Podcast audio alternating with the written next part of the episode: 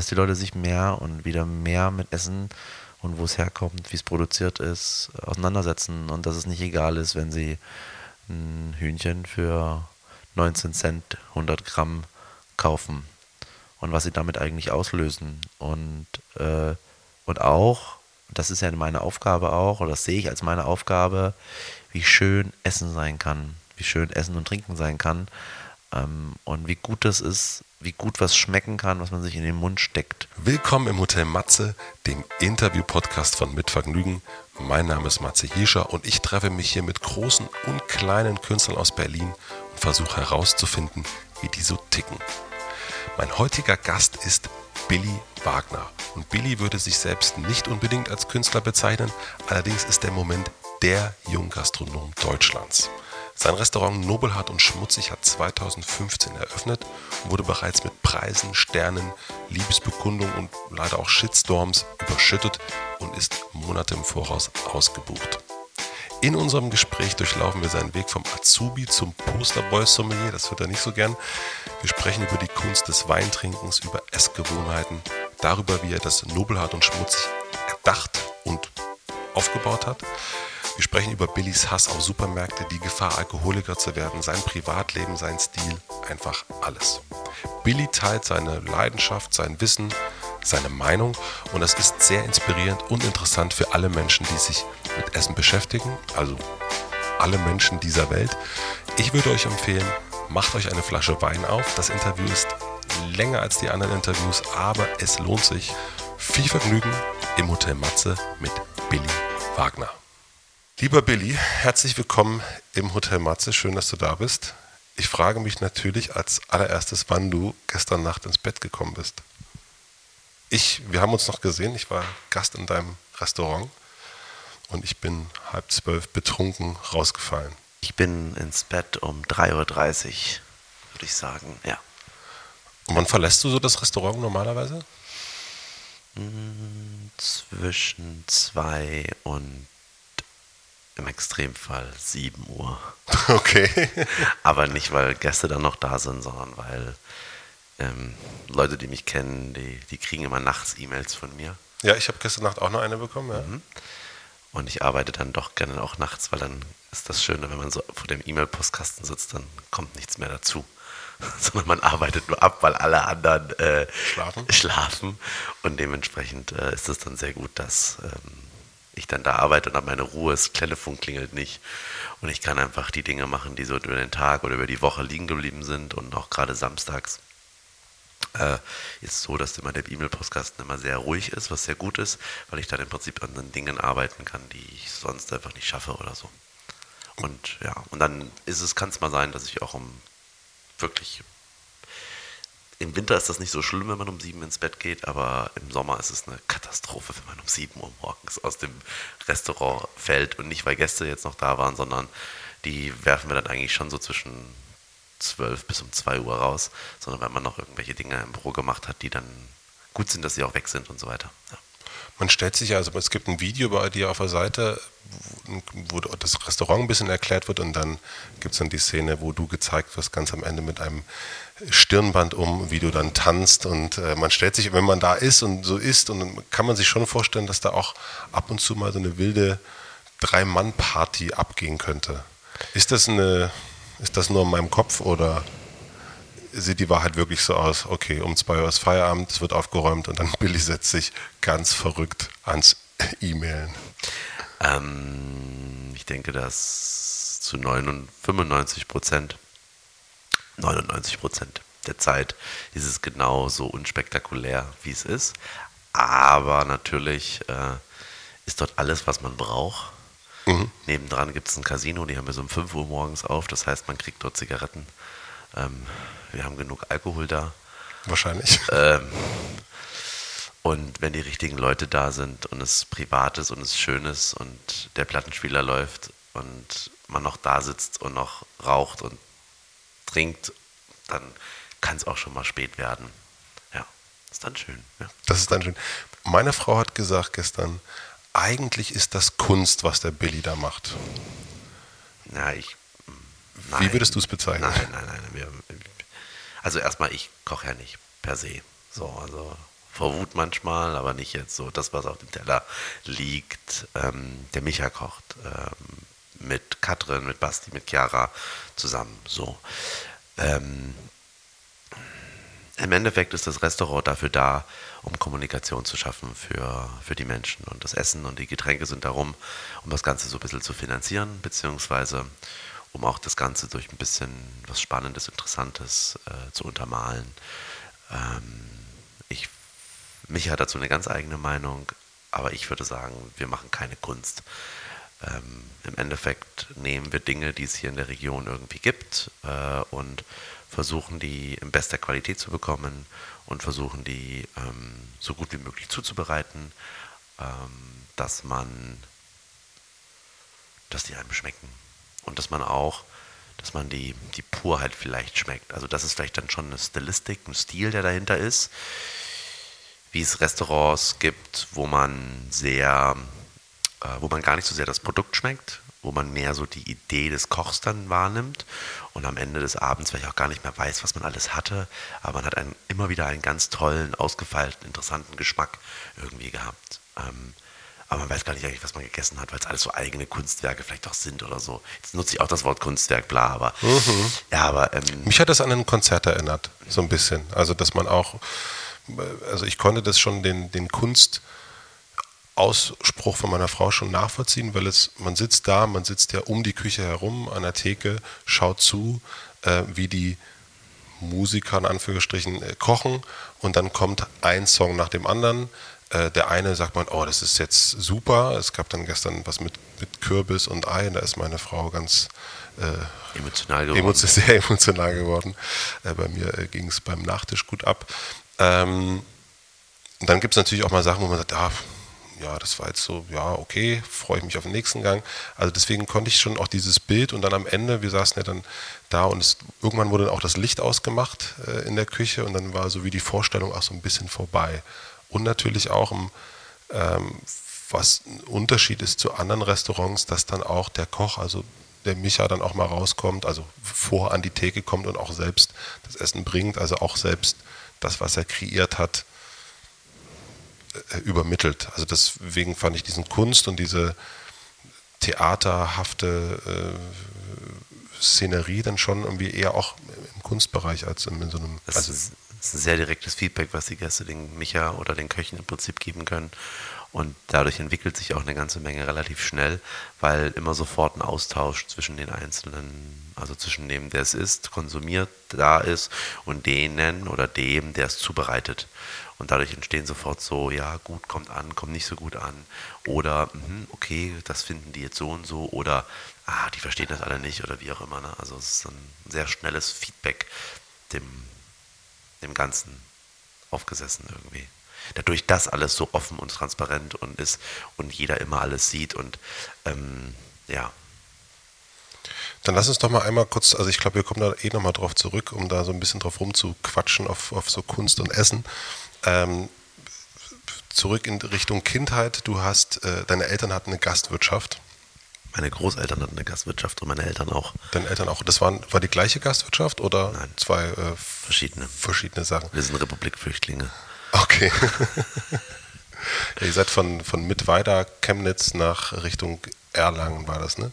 Ja, also meine Eltern hatten meine äh, Eltern haben erst bei meinen Eltern mit weitergearbeitet, haben sich dann in Allenburg selbstständig gemacht mit einer, mit der Amsel ähm, in, äh, in so einem Garten, in so einer Kleingartenkolonie und haben das dann aufgegeben und sind dann äh, sind dann nach Hause oder sind dann zu meinen Großeltern gezogen unter dem Vorwand dort mit einzusteigen, aber schon mit der ganz klaren Idee über äh, Ungarn, über die deutsche Botschaft ähm, äh, zu flüchten. Das haben wir dann auch am, ähm, an meinem Geburtstag am 14.09.1989 auch getan und ähm, sind dann oh, über das war ein glückliches Datum und sind dann und sind dann über ähm, über äh, Ungarn nach Weiden, nach Paderborn, über Sylt, Kaiserslautern, irgendwann mal in Erlangen-Dextendorf gelandet, wo meine Eltern dann für knapp 20 Jahre die Seberstuben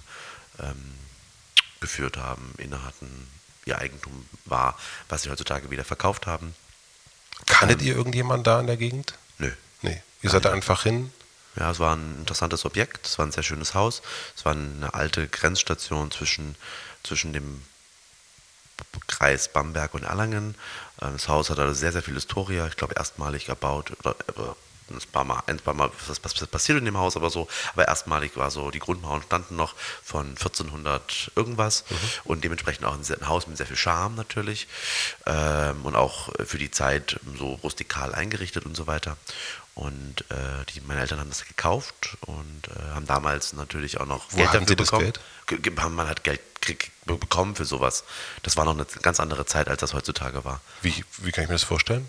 Ich, hab, ich krieg Geld, wenn ich was kaufe? Äh, Nee, man, man kriegt Geld von der, von der Bank ne? und ein Risikogeschäft so, natürlich für, die, hm. für die Bank. Also man geht zur Bank, man würde das gerne kaufen. Heutzutage wäre das wahrscheinlich völlig unmöglich oder man müsste so viel mit reinbringen, dass äh, man sich dann fragt, ob das überhaupt Sinn macht. Aber damals, meine Eltern hatten so ein bisschen Sicherheiten, aber nicht wirklich viel. Ähm, und äh, haben das aber bekommen. Die Commerzbank war das. Und die hat meinen Eltern den Kredit gegeben. Und äh, dadurch konnten die äh, dieses Objekt kaufen und konnten dort eine, ein, ein, ein Restaurant mit gutbürgerlicher Küche machen. würdest du sagen, dass ihr ein sehr enges Verhältnis hattet, weil ihr auch geflüchtet seid? Also ich stelle mir das jetzt, ich meine, das kann ich mir jetzt nicht vorstellen, dass ich mit meinen Eltern, ich bin auch in der DDR groß geworden, aber äh, ich stelle mir das so vor, dass das schon was sehr, sehr Besonderes ist und dass man, ich meine, du warst damals acht, glaube ich, ne? Als Sieben, sieben, sieben, acht. Ich würde sagen, ich habe gar nicht verstanden, um was es geht. Ähm, Ihr seid einfach gereist. Ja, wir, meine, meine Eltern haben mir auch nicht gesagt, was, was los ist. Ich hätte mich ja verplappern können und dann wäre das Drama los gewesen. Mein Papa wurde, ähm, 89 war noch eine Wahl und mein Papa wurde drei Tage inhaftiert, weil er, äh, weil sie sehr spät zur Wahl gegangen sind und da gab es ganz viel Streit, erinnere ich mich noch. Und ähm, durch den Verkauf des Hauses und der, und der Amsel, was wir dort in Eilenburg hatten, gab es auch ganz viel Ärger, äh, erinnere ich mich noch so dunkel. Und äh, Das hast du als Kind schon auch ja, mitbekommen. Ja. Ähm, und äh, das war nicht sehr, sehr schön, was da mit meinen Eltern zu dem Zeitpunkt auch noch gemacht wurde. Und äh, äh, dementsprechend waren meine Eltern natürlich auch sehr, sehr vorsichtig. Ich ähm, erinnere mich als kleiner Junge irgendwie, so, man so 87, 88 muss das gewesen sein, wo wir uns auch die Grenze mal angeguckt haben, wie ist die eigentlich gesichert oder so, ne? So, wie man sowas, das ist halt, ne? Meine Eltern wollten weg. Die fanden das nicht gut, da so eingekerkert zu sein, dass sie nicht machen konnten, was sie wollten, dass sie nicht hinreisen durften, wohin sie wollten, dass sie nicht das, denen ging es gut.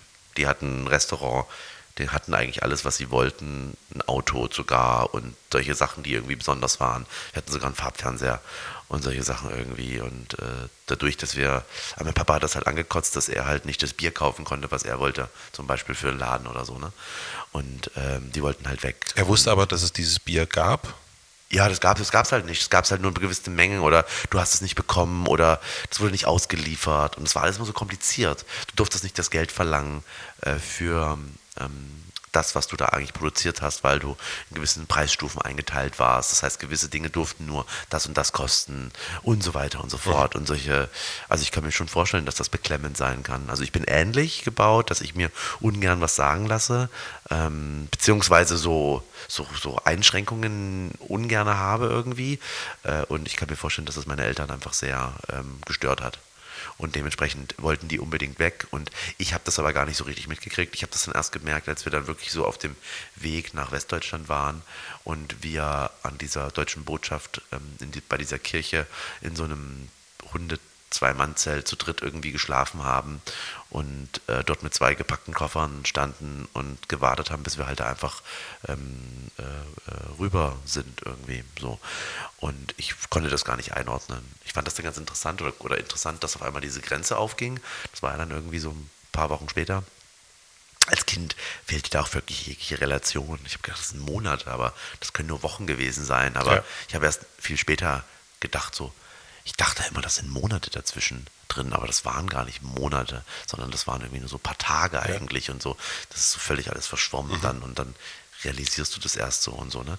Ähm, aber um deine, also ähm, meine Eltern haben zum damaligen Zeitpunkt viel gearbeitet. Ähm, meine Mama und mein Papa haben, haben mich gefragt nach der vierten Klasse, ähm, weil ich hätte auf die Hauptschule gehen sollen, weil ich keine Bestätigung für das Gymnasium bekommen habe, ähm, dass ich, äh, ob ich auf ein Internat gehen wollen würde, ähm, ähm, wo die Realschule schon so angeboten wurde. Das heißt, der Stoff aus dem Gymnasium wurde angeboten, aber etwas langsamer, mhm. sagen wir mal so. Und ähm, ich fand das irgendwie gut. Ich habe zum damaligen Zeitpunkt TKKG gelesen, sage ich irgendwie so dazu.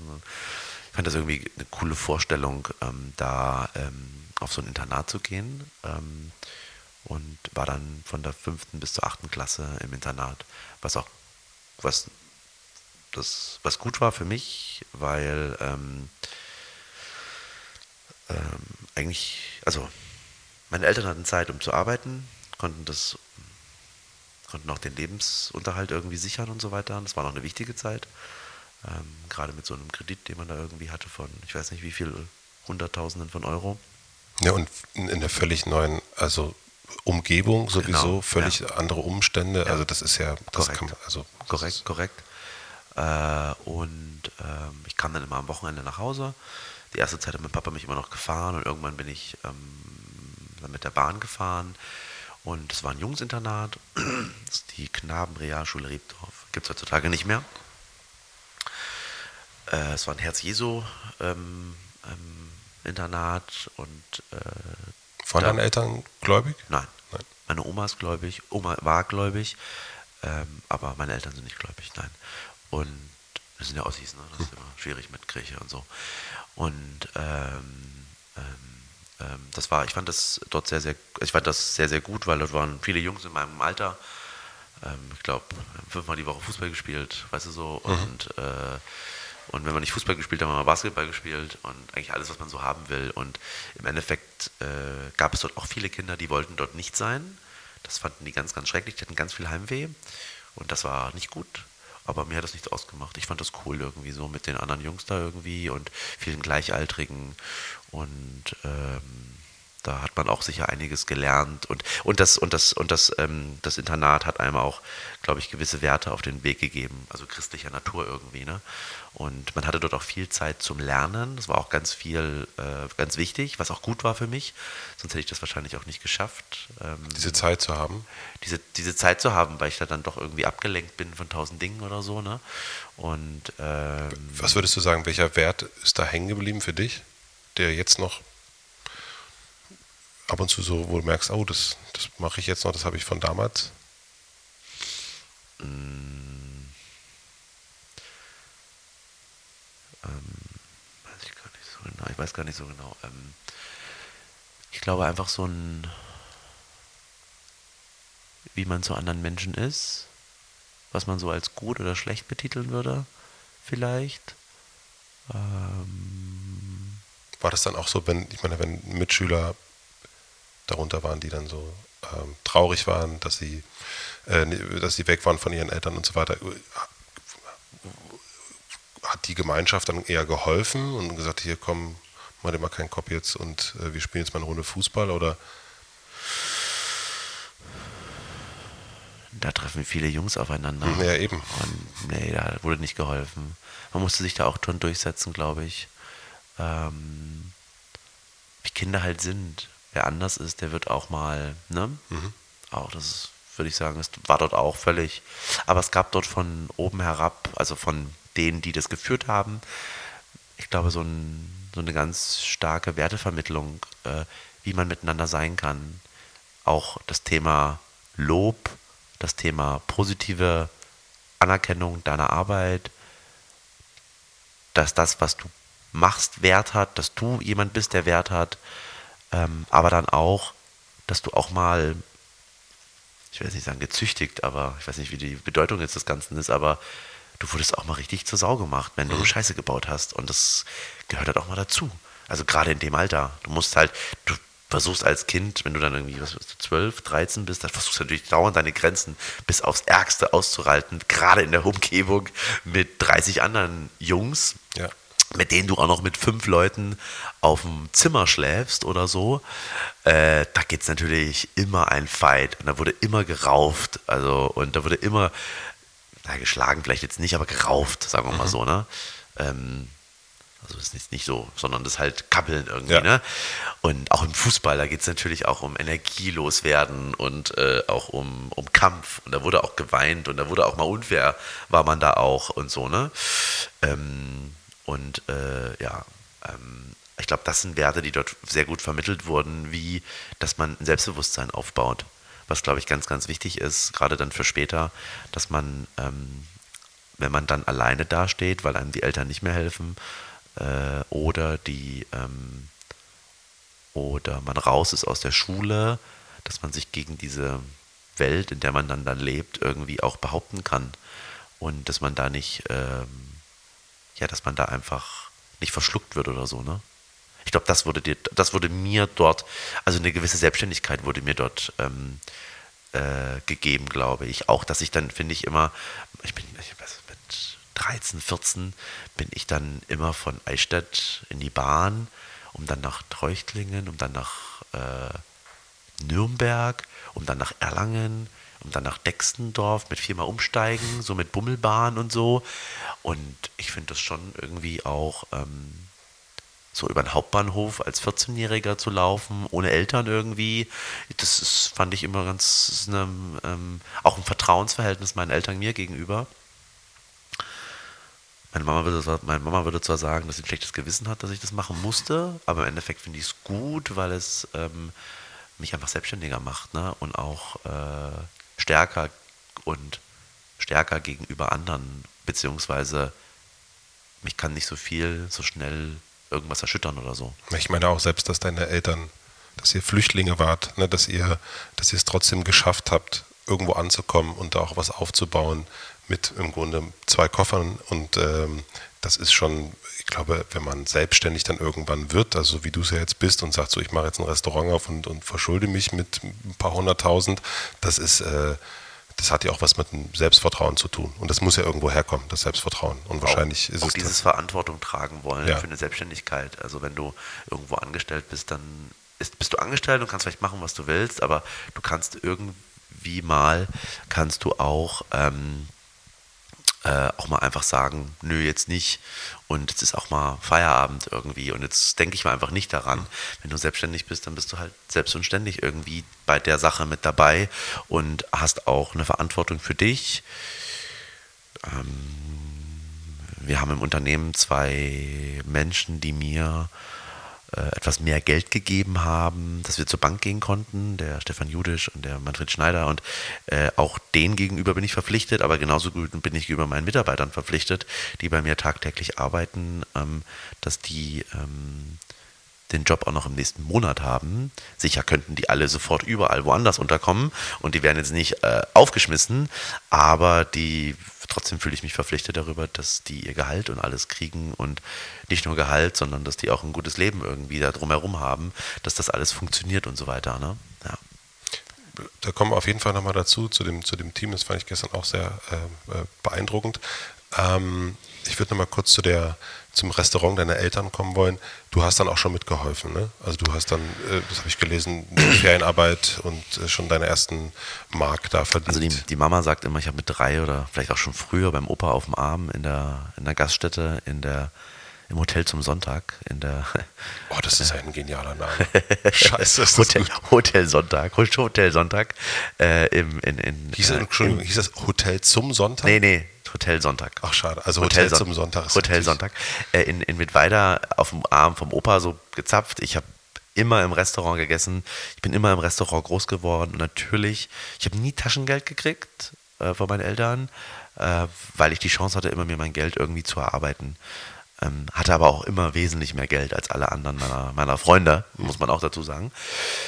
Ähm, da ist man auch ein bisschen versaut, vielleicht, muss man auch dazu sagen. Ähm, und ähm, ich habe ähm, als erstes in der Spüle gearbeitet und habe dort so Teller sauber gemacht und dann hat mein Papa mich irgendwann, weil ich bin ja Junge, so, ne, mich in die Küche geholt, aber das hat mir überhaupt nicht gefallen, das fand ich ganz schrecklich. Also zu kochen hat er nicht gefallen? Ja, Kochen an sich mag ich schon gerne, aber Kochen für sich und für uns beide jetzt oder für so Freunde ist eine Sache, das mache ich total gerne, aber für x Leute immer Tag, jeden Tag wieder. Ähm, nee, das ist, ähm, das ist nicht meins. Und bei meinem Papa war es natürlich auch sehr widrige Umstände.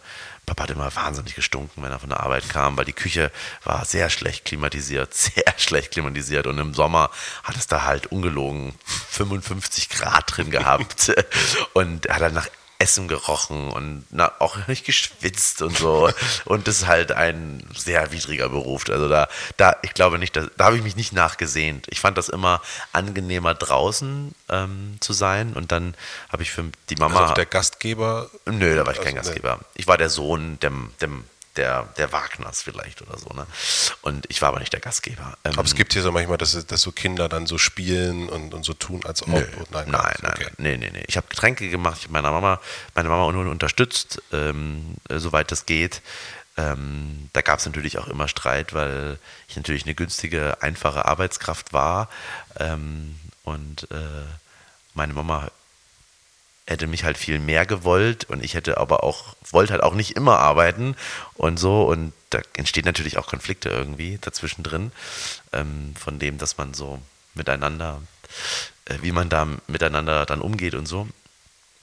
Und äh, ähm, aber ich habe halt Getränke gemacht und äh, habe dann auch irgendwann mehr gemacht als nur die Getränke und äh, bin halt in dieses Thema sehr gut reingekommen.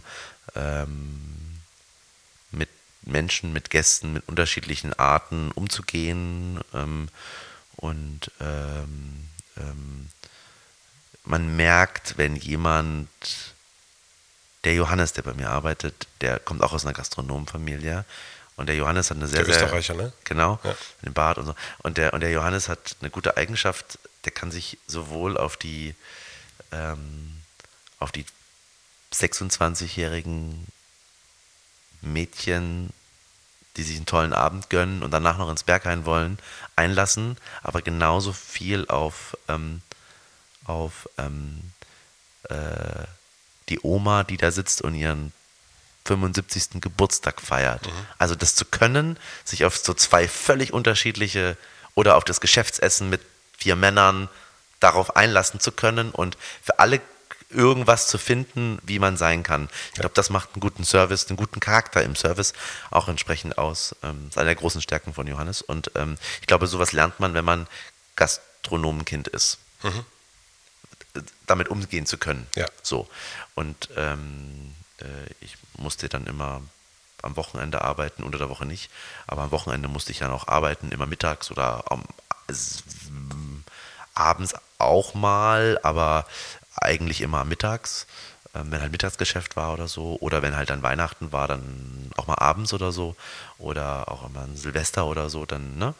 Und ähm, da habe ich halt immer geholfen im Prinzip, ne? Was ich noch nicht so richtig ähm, äh, so einordnen kann, du bist ja jemand, der auch etwas äh, nonkonform unterwegs ist, würde ich jetzt mal behaupten. Und dann arbeitest du im Betrieb deiner Eltern bis 13, 14, 15 was war so der, der rebellische Akt? Gab es da einen? Dass du dann irgendwann so, dass man, man kommt ja immer zu dem Punkt, wo man sagt, ich will nicht werden, was mein Alter ist. Also die, die Tonsteine-Scherben-Nummer. Und äh, irgendwas ist ja da, weiß ich nicht, oder was haben deine Eltern gemacht, damit es eben nicht passiert ist? Vielleicht eher so rum. Dass du den Weg deiner Eltern gegangen bist. Meine Eltern haben mir viel Selbstbewusstsein gegeben. Manchmal zu viel. ähm, ich habe halt keine Angst vor der Welt irgendwie, weil alles geht irgendwie. Ne? Ich glaube, das haben meine Eltern mir gegeben und ähm, ich wollte das immer machen, in der Gastronomie arbeiten. Mir das macht das Spaß und ich kann das auch. Ähm, das weiß, alleine, dass ich sowas sage, ja. da erschaudert es wahrscheinlich Leuten, die nicht dieses Selbstbewusstsein haben. Und die nehmen das dann ganz unübel oder persönlich. Meine Freundin, die sagt dann immer, ja, du Billy, du bist halt gesund, weißt du? Alle haben so viele Selbstzweifel, ähm, dass sie dadurch schaudern, weil sie sehr so viele Selbstzweifel haben. Und natürlich stehe ich auch ab und zu da und habe Selbstzweifel, klar. Und ich frage mich auch immer, ist das alles richtig und so, ne? Aber du ah, fragst dich wahrscheinlich nicht, ob der Ort, wo du bist, gerade der richtige ist oder dein, dein Job. Ich denke vielleicht auch nicht so über alles nach. Ich zermürbe mich nicht darüber, ob was jetzt nun ist und so, sondern ich mache halt dann einfach Dinge und ähm, gehe die an und die müssen halt erledigt werden und verlasse mich auf mein Bauchgefühl, ob das richtig ist und ähm, lag da bis jetzt eigentlich immer ganz gut richtig und ähm, ähm, ja, äh, ich, ich weiß nicht, ob ich rebellisch war. Also meine Mama sagt, glaube ich, immer, ich bin sehr, war ein sehr braver Junge. Aber meine Mama sagt auch viele gute Dinge über mich. Aber es ist halt meine Mama auch, ne? ich weiß es nicht. Ähm, ich weiß nicht, ob ich rebellisch war. Ich würde sagen, ich habe nicht irgendwie. Ich habe das, was meine Eltern gemacht haben, äh, das sehe ich heutzutage auch noch so.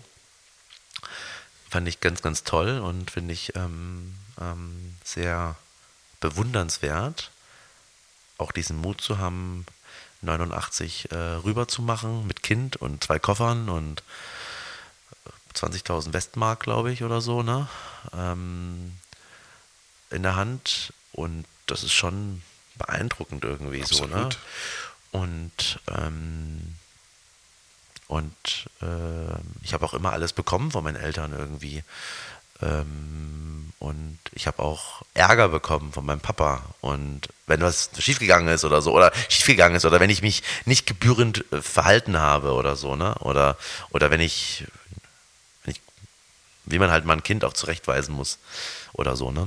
Ähm, äh, ich weiß nicht, ob ich rebellisch war. Ich habe eigentlich.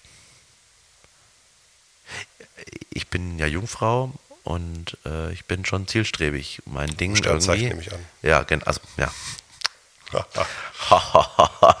äh, und äh, und ich, ich bin da, glaube ich, schon sehr, sehr zielstrebig und äh, ähm, ähm, äh, sehr genau in den Dingen, äh, die ich da so habe. Und ähm, ja, und auch vielleicht auch sehr verlässlich zu vielen Dingen. Also versuche, wenn ich was zusage, dass ich das wirklich auch mache und so, ja. Also ich weiß es nicht, ob ich, ja. Dann, dann lass uns doch mal von der Rebellion äh, zum Wein gehen. ähm, bei mir gab es einen Erweckungsmoment in der Jugend. Äh, die Cousine hatte einen, äh, war ein Punker, Punkerin, hatte ein äh, Bild in ihrem Zimmer von Kurt Cobain, der seine Gitarre kaputt gemacht hat. Und ich dachte, Alter, was ist denn das für ein was ist das für ein Typ, was ist da los? Und das war so meine, würde ich sagen, so Erweckung Richtung alternative Musik in, in so ein Musikding rein. Ähm, was war das denn für, gab es für dich einen Moment, wo du gesagt hast, Wein, das ist es?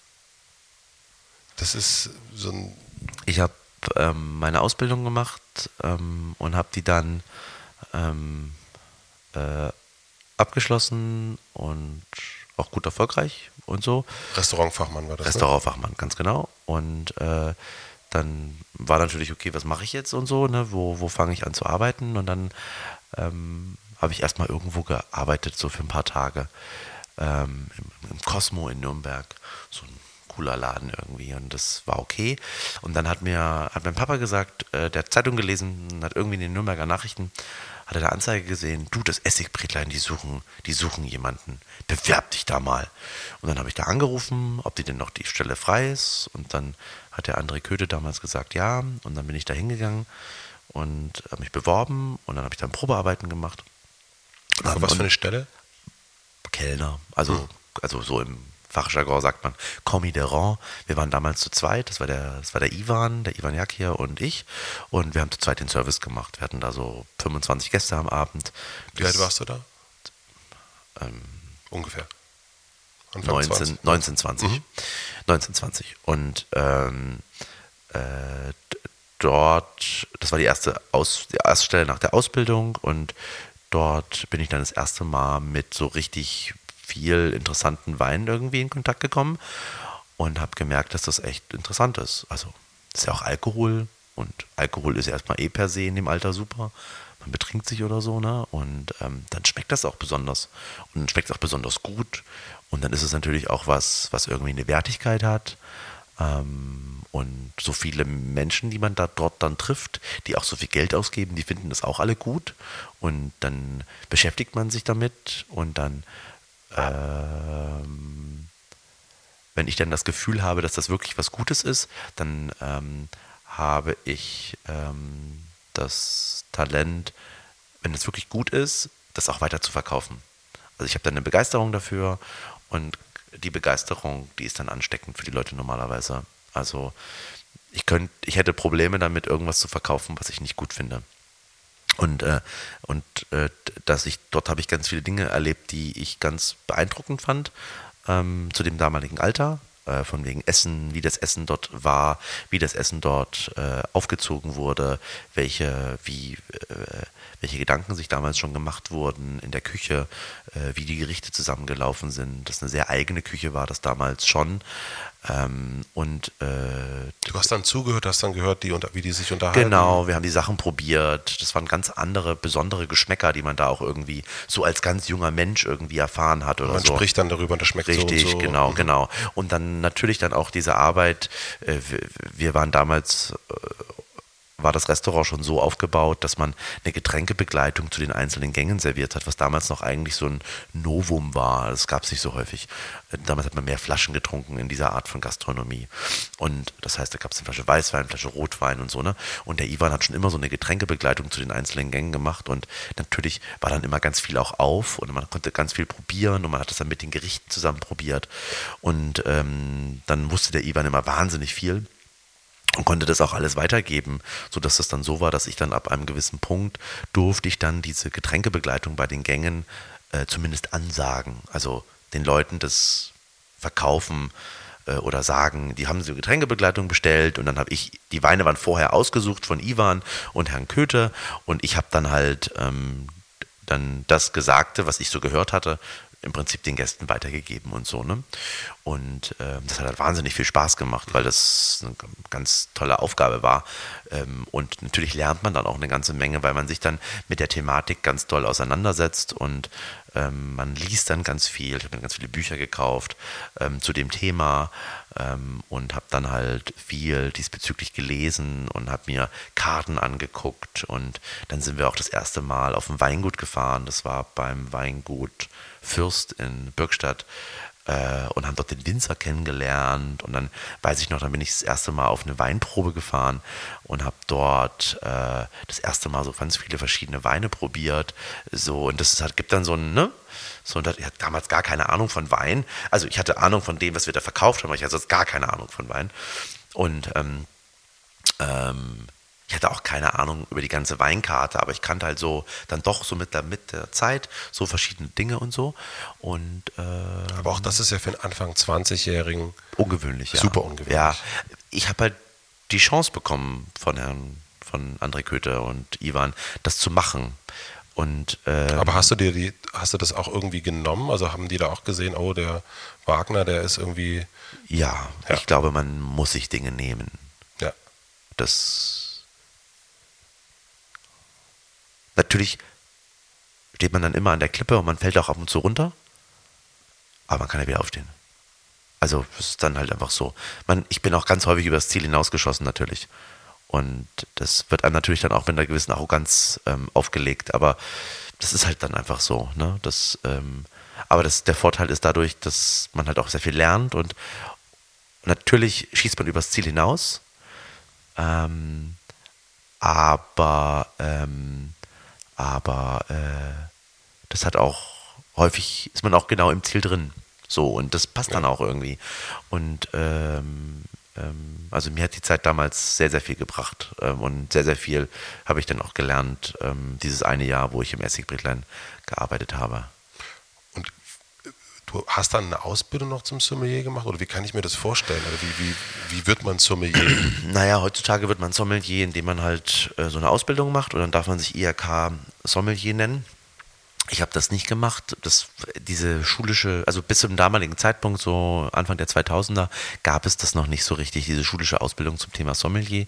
Ähm, es hat dann erst gerade angefangen, dass so einzelne Kurse verfügbar waren und dann gab es auch die Sommelier Union, was so der Verband der Sommeliers im Prinzip ist, hat dann angefangen, äh, das auch von der IHK so ein bisschen zertifizieren zu lassen, sodass man diesem ganzen Berufsstand, der genauso wie Journalist nicht schützbar ist, jeder darf sich Sommelier nennen und heutzutage gibt es vom Käse über den Fleisch, über den Brotsommelier, alle Sommeliers, die da alle Sommelieren rum und so weiter. Und, äh, und äh, ich habe das halt nicht so gemacht mit so einer schulischen Ausbildung äh, oder mit so einer ähm, ähm, ähm, ähm mit so einem Lehrgang oder so, sondern ich habe halt immer ähm, in Restaurants gearbeitet, wo äh, es ganz unterschiedliche Weinkonzepte gab und ganz unterschiedliche Ideen von ähm, äh, äh, Wein, also wo unterschiedliche Realitäten von Wein abgebildet wurden und ähm, äh, diese Realitäten habe ich mir zu eigen gemacht im Prinzip. Also dann für später irgendwann. Mhm. Ne? Ähm, und das Essigbretlein war eine bestimmte Realität, wo damals schon irgendwie. Kannst du das mal, also so, äh, also, ja. Äh, ich kenne mich mit Wein nicht, nicht besonders gut aus, deswegen, äh, was sind dann Realitäten? Ähm, also man muss dazu sagen, also so die alte Weinwelt ähm, ist, ein, ist eine, also die, die alte Weinwelt, also früher war die Weinwelt relativ einfach. Wenn man Rotwein getrunken hat, dann hat man entweder was aus Italien, aus Spanien oder aus Frankreich getrunken. Und wenn es dann Frankreich war, dann war es meist Rhone, Burgund oder Bordeaux. Und aus Italien war es dann meist Piemont oder Toskana oder vielleicht mal was aus dem Veneto, aber schon, das schon eher uh. Und in, in, in, in, in, in Spanien war es dann häufig Rioja und vielleicht Ribera del Duero, aber dann hörte es fast schon auf. So. Das sind so, und, und dann, wenn man Weißwein getrunken hat, dann hat man vielleicht einen deutschen Riesling getrunken. Das war aber eher schon sehr ungewöhnlich und die waren eigentlich alle immer süß. Äh, und wenn man Weißwein trocken getrunken hat, dann hat man irgendwas getrunken aus Burgund oder von der Loire, äh, also so ein Sancerre, Parfumé oder so ein Chablis oder so, dann aus Burgund äh, oder ein Merceau. Ähm, wenn man was ganz Einfaches getrunken hat, dann vielleicht so ein Muscadet. Irgendwann kamen dann auch so entsprechende italienische Weißweine mit in dieses Bild mit irgendwie rein, wo man dann äh, aus Südtirol Weine getrunken hat oder so. Und ähm, so, und dann war die Weinwelt eigentlich zu Ende. So. Das Essigbretlein hat damals schon auf ganz ungewöhnliche Regionen Wert gelegt. Das war so ja, Ende der 90er, Anfang der 2000er. Da gab es ganz viel Languedoc-Roussillon, äh, was so noch auf gar keinen Weinkarten eigentlich zu finden war, äh, zumindest nicht außerhalb Frankreichs. Ähm, da hat man Weine aus Kalifornien getrunken, ähm, ganz viel, extrem viel sogar. Äh, da hat man trockenen deutschen Riesling schon getrunken, was eher auch ungewöhnlich war. Ähm, da hat man Rotweine aus Italien getrunken, nicht aus diesen klassischen Anbaugebieten, sondern aus so Sizilien, Kalabrien, aus, aus äh, den Veneto, Emilia Romana, äh, aus Venetien und so weiter und so fort. Also so alles so ein bisschen konträr irgendwie, als was man sonst so hatte. So bin dann nach dem Essigbretlein, habe ich meinen Zivildienst gemacht und dann bin ich ähm, in ein sehr klassisches Restaurant gewechselt, in die Traube nach Grevenbruch und habe dort als Chef de Rang gearbeitet. Das ist ähm, bei Düsseldorf, ne? Bei Düsseldorf, mhm. genau. Und ähm, und das ist ein sehr klassisches Restaurant mit einer wahnsinnigen Weinkarte damals, mit 800 Rieslingen aus Deutschland, aber nicht trocken, sondern hauptsächlich fruchtsüß oder edelsüß, mit einer riesen Champagnerkarte, mit über 400 Positionen auf der Champagnerkarte, mit äh, ganz viel Burgund, ganz viel alten Bordeaux, also eine ganz klassische Karte, wie man so in den edlen Restaurants in den 60er, 70er, 80er Jahren gegessen und getrunken hat im Prinzip. Das ist ähm, dann die andere Realität. Die andere Realität, eine ganz andere Realität, mhm. wo es keinen einzigen Wein aus dem Languedoc-Roussillon gab, ähm, wo also das war eine ganz andere Realität einfach. Kein Kalifornien, so sehr klassisch einfach so. Und dann äh, habe ich dort ein Jahr gearbeitet und dann bin ich in eine Weinbar nach Köln gewechselt, äh, in das äh, Vintage äh, zu Claudia Stern und Michael Stern und habe dort äh, auch als Chef de Rock gearbeitet. Also erstmal ein ganz anderer Service. Das andere war so sehr, hat sieben Tische und äh, die hatten zwei Sterne, das Restaurant. Und also das Restaurant hatte zwei Sterne und hatte irgendwie 19 Punkte, was sehr, sehr gut in der Bewertung ist. Und äh, war mit eines der besten Restaurants in Deutschland zu dem damaligen Zeitpunkt.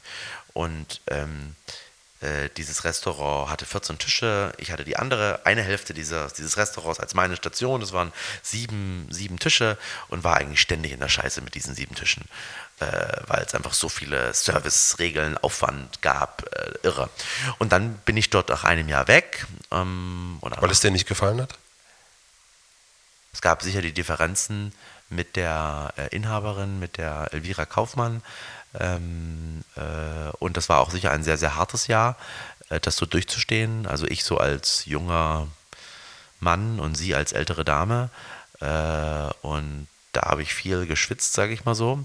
Ähm, ähm, aber das eine Jahr hat einfach gereicht, so von dem, was ich dort gelernt habe. Mhm. Also du bist nicht weggegangen, weil es schwierig war, sondern weil es. weil Doch, ich bin ja. weggegangen, weil es schwierig war. Und ich habe mir geschworen, aber das Jahr mache ich voll. Punkt. Okay. Das, da muss ich jetzt durch. Da stecke ich jetzt drin und so. Ähm, aber es war dann auch gut, dass ich da weggegangen bin, weil das war dann auch perfekt so. Von dem, was ich dort gelernt habe, was ich dort für mich rausgezogen habe und so weiter. Aber es war auch gut, dass ich dort da los bin. Ähm, ja. Und bin dann ins äh, Vintage zu Claudia Stern und das war eine ganz andere Idee. Die hatten irgendwie so 200 Sitzplätze und äh, da hatte ich so eine Station mit 60, 70 Leuten drin und äh, äh, das ist ein ganz anderer Service, äh, keine Tischdecken, äh, sehr rudimentär alles, aber äh, eine Weinkarte mit über 1000 Positionen oder knapp 1000 Positionen und auch wieder eine ganz andere Weinwelt, die dort dargeboten wurde. Viel neue Welt, viel Südafrika, viel ähm, Australien, wenn deutsche Winzer, dann nicht so diese angestammten, die man so kannte, sondern ganz viele junge, neue Winzer, die heutzutage wieder so zu den Ar- Ar- Archivierten gehören, aber die damals noch völlige Newcomer waren. Also ein Name, der heutzutage irgendwie äh, jeder kennt, Markus Schneider, äh, war dort mit seit erster Stunde, seit Markus den elterlichen Betrieb in Ellerstadt übernommen hat. Claudia hat den halt irgendwie aufgenommen und dann gab es den dort halt immer so ungefähr. Ne? Und ähm, Wusstest du dann von, von 1000 Positionen, wusstest du dann, was da los ist mit den 1000 Positionen? nicht immer alles geschmacklich, ähm, aber inhaltlich. Ja. Also man beschäftigt sich halt dann mit der Thematik. Ne? Man weiß dann, dass das Barbara Sorvelli so und so Weine hervorbringt und ähm, so und so Weine hat. Und natürlich probiert man auch viele Sachen hier und da. Und äh, es wird ja auch gefördert, dass man was probieren kann und dann auch mit dem Wissen an den Gast steht und auch die richtige Empfehlung geben kann. Und Was ist dann der Unterschied zwischen Probieren und dass es nicht saufen wird? wie bitte? Wie, wie schafft man es, dass aus dem Probieren nicht ein Saufen wird? Für viele wird es das. Viele Menschen in der Gastronomie saufen. Zu viel, viel zu viel. Ähm, Wie machst du das? Um da ganz kurz ja, klar, ich trinke während der Woche nichts. gar nichts? Geht gar nicht. Völlig unmöglich. Ähm, aber ich trinke nichts. Also ich habe die Woche jetzt, glaube ich, zwei Weine probiert, weil die mich interessiert haben. Ansonsten habe ich keinen einzigen Schluck getrunken. Ähm, ähm, ich trinke dann lieber in meiner Freizeit. Also wenn wir so heute Abend durchgehen, gehe ich essen und dann trinke ich da lieber was, weil das dann Freizeit ist. Das, dann, das, das äh, freut mich dann irgendwie viel mehr, als während der Arbeit zu saufen. Ähm, ich habe auch schon in der Arbeit aber auch betrunken gearbeitet. Ähm, pro Wein. Und dann warst du den ganzen Tag auf der Pro-Wein und bist dann noch am Abend so ein bisschen, ne? Und dann musst du arbeiten und so. Und äh, man muss auch betrunken arbeiten können als Kellner, meiner Meinung nach. Aber, ähm, aber äh, es ist einfach nicht gut. Du musst dich davon auch irgendwo, irgendwann musst du dich auch davon distanzieren, von diesem ewigen Saufen, weil ansonsten säufst du nur noch, um klar zu sein und das ist auch nicht der Ziel. Es fängt ja immer alles an mit Spaß und Freude und so, klar, und irgendwann geht, das, geht der Alkohol dir auch entsprechend in den Kopf und ähm, äh, du trinkst dann einfach zu viel und trinkst dann jeden Abend zu viel. Und das geht immer eine Zeit lang gut, aber und es gibt auch für alles seine Zeit. Ähm, und es ist auch okay, dass es so ist, aber man muss dann auch irgendwann weiterziehen oder weiterkommen. Es ist ähm, Hast du deinen eigenen äh, Apparat, der dir selber sagt, oh, jetzt Billy, Vorsicht, hier, hier trinkst gerade zu viel? Ähm, oder ist es deine Freundin, die dir sagt, du. Nö. Nee. Nö, nö, die nicht. Ähm, die auf keinen Fall. äh, nein, die, ähm, nee, es ist einfach, Dürfte dir das jemand sagen?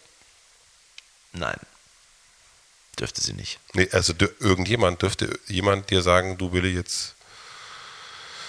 Gute Frage, sehr gute Frage.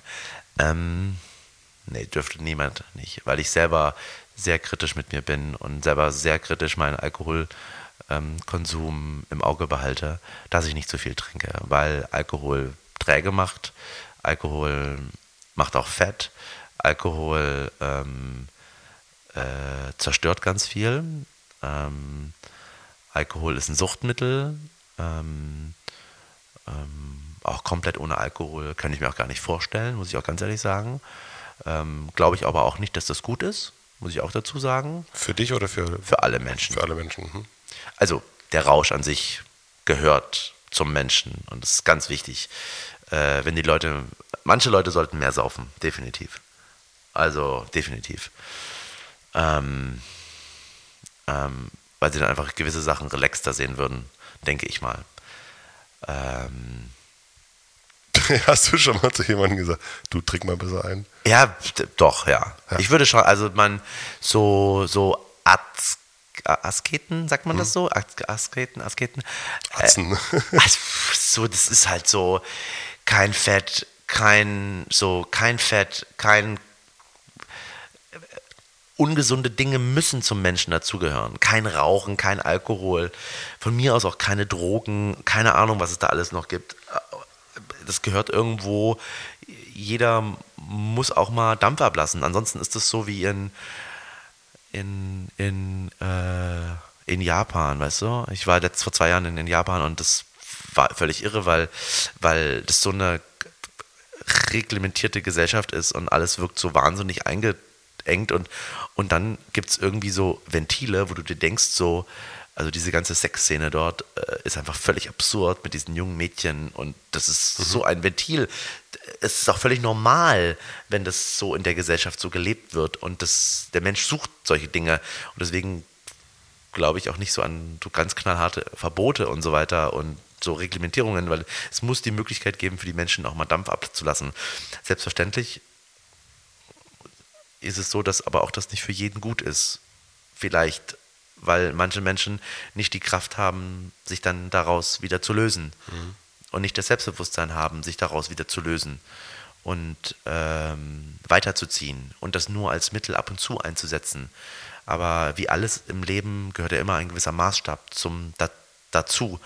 Ähm, wie viel du machst. Isst du jeden Tag Fleisch, ist es auch nicht gut. Isst du jeden Tag nur Gemüse, finde ich das auch irgendwie auch langweilig und vielleicht auch nicht gesund so im, im Sinnbild, ähm, weil man sich irgendwo gewisse Sachen reglementiert, sondern man muss auch schon immer über die Schlänge schlagen, über die Schlänge, über die Schränge, über, über die, die, Stränge schlagen. über die Stränge, über die Stränge schlagen können und müssen und so weiter.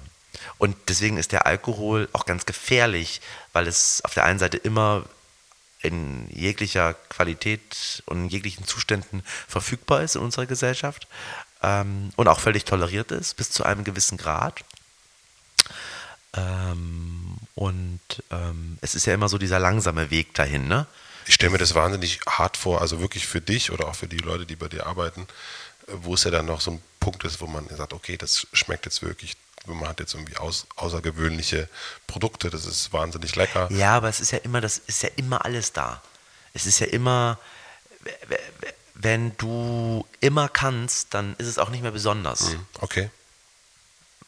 Ich habe das nur von der Clubwelt, ne? Das ist dann, dass ich schon in der Clubwelt ein paar Leute mittlerweile kenne, wo ich denke, alter Vater, das gibt's ja nicht. Und dem sagt, also der ist vielleicht auch jemand, der sagt, ich lasse mir das von niemandem sagen. Ähm, äh, und dann denke ich, meine Güte, du siehst so fertig aus, das gibt's ja gar nicht. Ja, es ist halt, wenn du, wenn du ähm, wenn du manche Leute beobachtest, die seit Jahren äh, jedes Wochenende ins Berghain gehen, das ist halt auch nicht gut. Ja, die das, Haut wird fahl und es wird. Äh, gar nicht mal nur das, sondern äh, die Leute bleiben stehen. Ja. Für einen gewissen Moment. Und äh, sehen sich nach was. Ich gehe auch gerne ins Berghain. Und es gab auch mal eine Zeit, da bin ich auch mal ähm, vielleicht ein halbes Jahr oder so äh, alle zwei Wochen dorthin gegangen oder so, ja. Aber das nutzt sich dann auch ab. Und heutzutage gehe ich alle drei Monate mal hin. Und das auch, das reicht ja völlig. Ja. Es geht um diese Spitzen, die man braucht und die sind auch wichtig. Ähm, und vielleicht in fünf Jahren sind es vielleicht nur noch zweimal im Jahr, was auch in Ordnung ist. Ähm, dafür gibt es dann andere Dinge, die einem vielleicht wichtiger sind. Und ich glaube, so muss man diese Entwicklung des Menschen ist da ganz, ganz wichtig. Und wenn man die ganze Zeit nur besäuft, nur säuft, dann ist, ist das einfach auch nicht gut. Für den eigenen Körper nicht, also äh, physisch, physisch, mhm. ähm, psychologisch sowieso. Ähm, aber äh, man bleibt einfach auch in der Entwicklung stehen.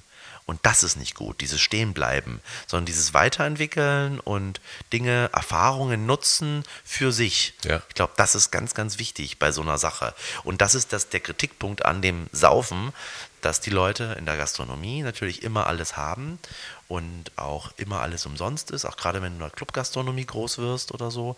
Äh, da wird halt auch mal während der Schicht ganz viel gebechert und dann ist es auch cool für eine gewisse Zeit. Und natürlich nutzt man dann so, wie nach dem Motto, du kommst, das, du ziehst von daheim aus und dann, äh, oh, keiner sagt mir, wer wann ich ins Bett gehen muss, so ungefähr. Oder keiner macht mir ein schlechtes Gewissen, wenn ich jetzt äh, aus, wenn ich jetzt früh morgens um 10 nach Hause komme, ja super, das machst du eine gewisse Zeit und dann kommst du entweder darüber hinweg oder du stürzt ab. Ja. Lass uns, ich habe dich erst unterbrochen bei der äh, Weinrealität in Köln. Ah, waren wir. Äh, lass uns da nochmal zurück. Dass du da wieder dahin findest. Äh, ähm, äh, die unterschiedlichen Weinrealitäten, ja. Äh, diese, ja das ist ein wunderschönes Wort, Weinrealitäten. Mhm. Ja, es ist so, ähm, du, du, wenn du auf Weinproben gehst oder so, dann gibt es so, da gibt's so ganz viele, es gibt so unterschiedliche Leute, die unterschiedliche Dinge immer wieder trinken, die auch unterschiedliche Dinge für sehr, sehr gut erachten. Ja. Und dann gibt es so einen ganz anderen Kreis, die erachten ganz andere Dinge für besonders gut. Und ich habe mich eigentlich zu keinem, der irgendwie jeweils irgendwie zu. Ich, für mich ist das von draußen wirkt das irgendwie wie Musikstile. Ja, völlig. Ja, ja, klar. Rock, Rock und Techno. Ja, genau, irgendwie so. Genau, ja, ja. ja. Und dann gibt es welche, die wandeln da so zwischendrin mhm. in einzelnen Welten. Und ich würde mich da eigentlich mehr so zu so, so, einem Wandler, beziehungsweise ich zeichnen, weil ich. Ähm, auch wieder den Johannes, jetzt zitiere ich den Johannes schon wieder. Äh, der Aus Johannes. Bad Gastein. Der der, der Johannes ähm, meinte, der Johannes arbeitet seit April bei uns und der Johannes meinte, ich habe gefragt, wieso willst du bei uns arbeiten? Und dann meinte er, naja, also jetzt mal von dem Restaurant und so mal abgesehen, die Weinkarte, die findet er sehr, sehr spannend, weil die Weinkarte ist auf der einen Seite sehr, sehr modern, das heißt mit sehr vielen interessanten Naturweinen gespickt, äh, die äh, auf ökologische Art und Weise hergestellt sind, von, von sehr äh, spannenden Winzern und so weiter, die ganz viele Dinge neu interpretieren und so weiter. Und auf der anderen Seite gibt es einen großen, extrem klassischen Bereich, wo ganz altmodisch traditionelle Weine äh, sind, die, ähm, die äh, seit Jahrhunderten, ist vielleicht jetzt übertrieben, aber vielleicht die einfach so seit Jahrzehnten ihre absolute Bedeutung haben und ihren großen Weltruf genießen.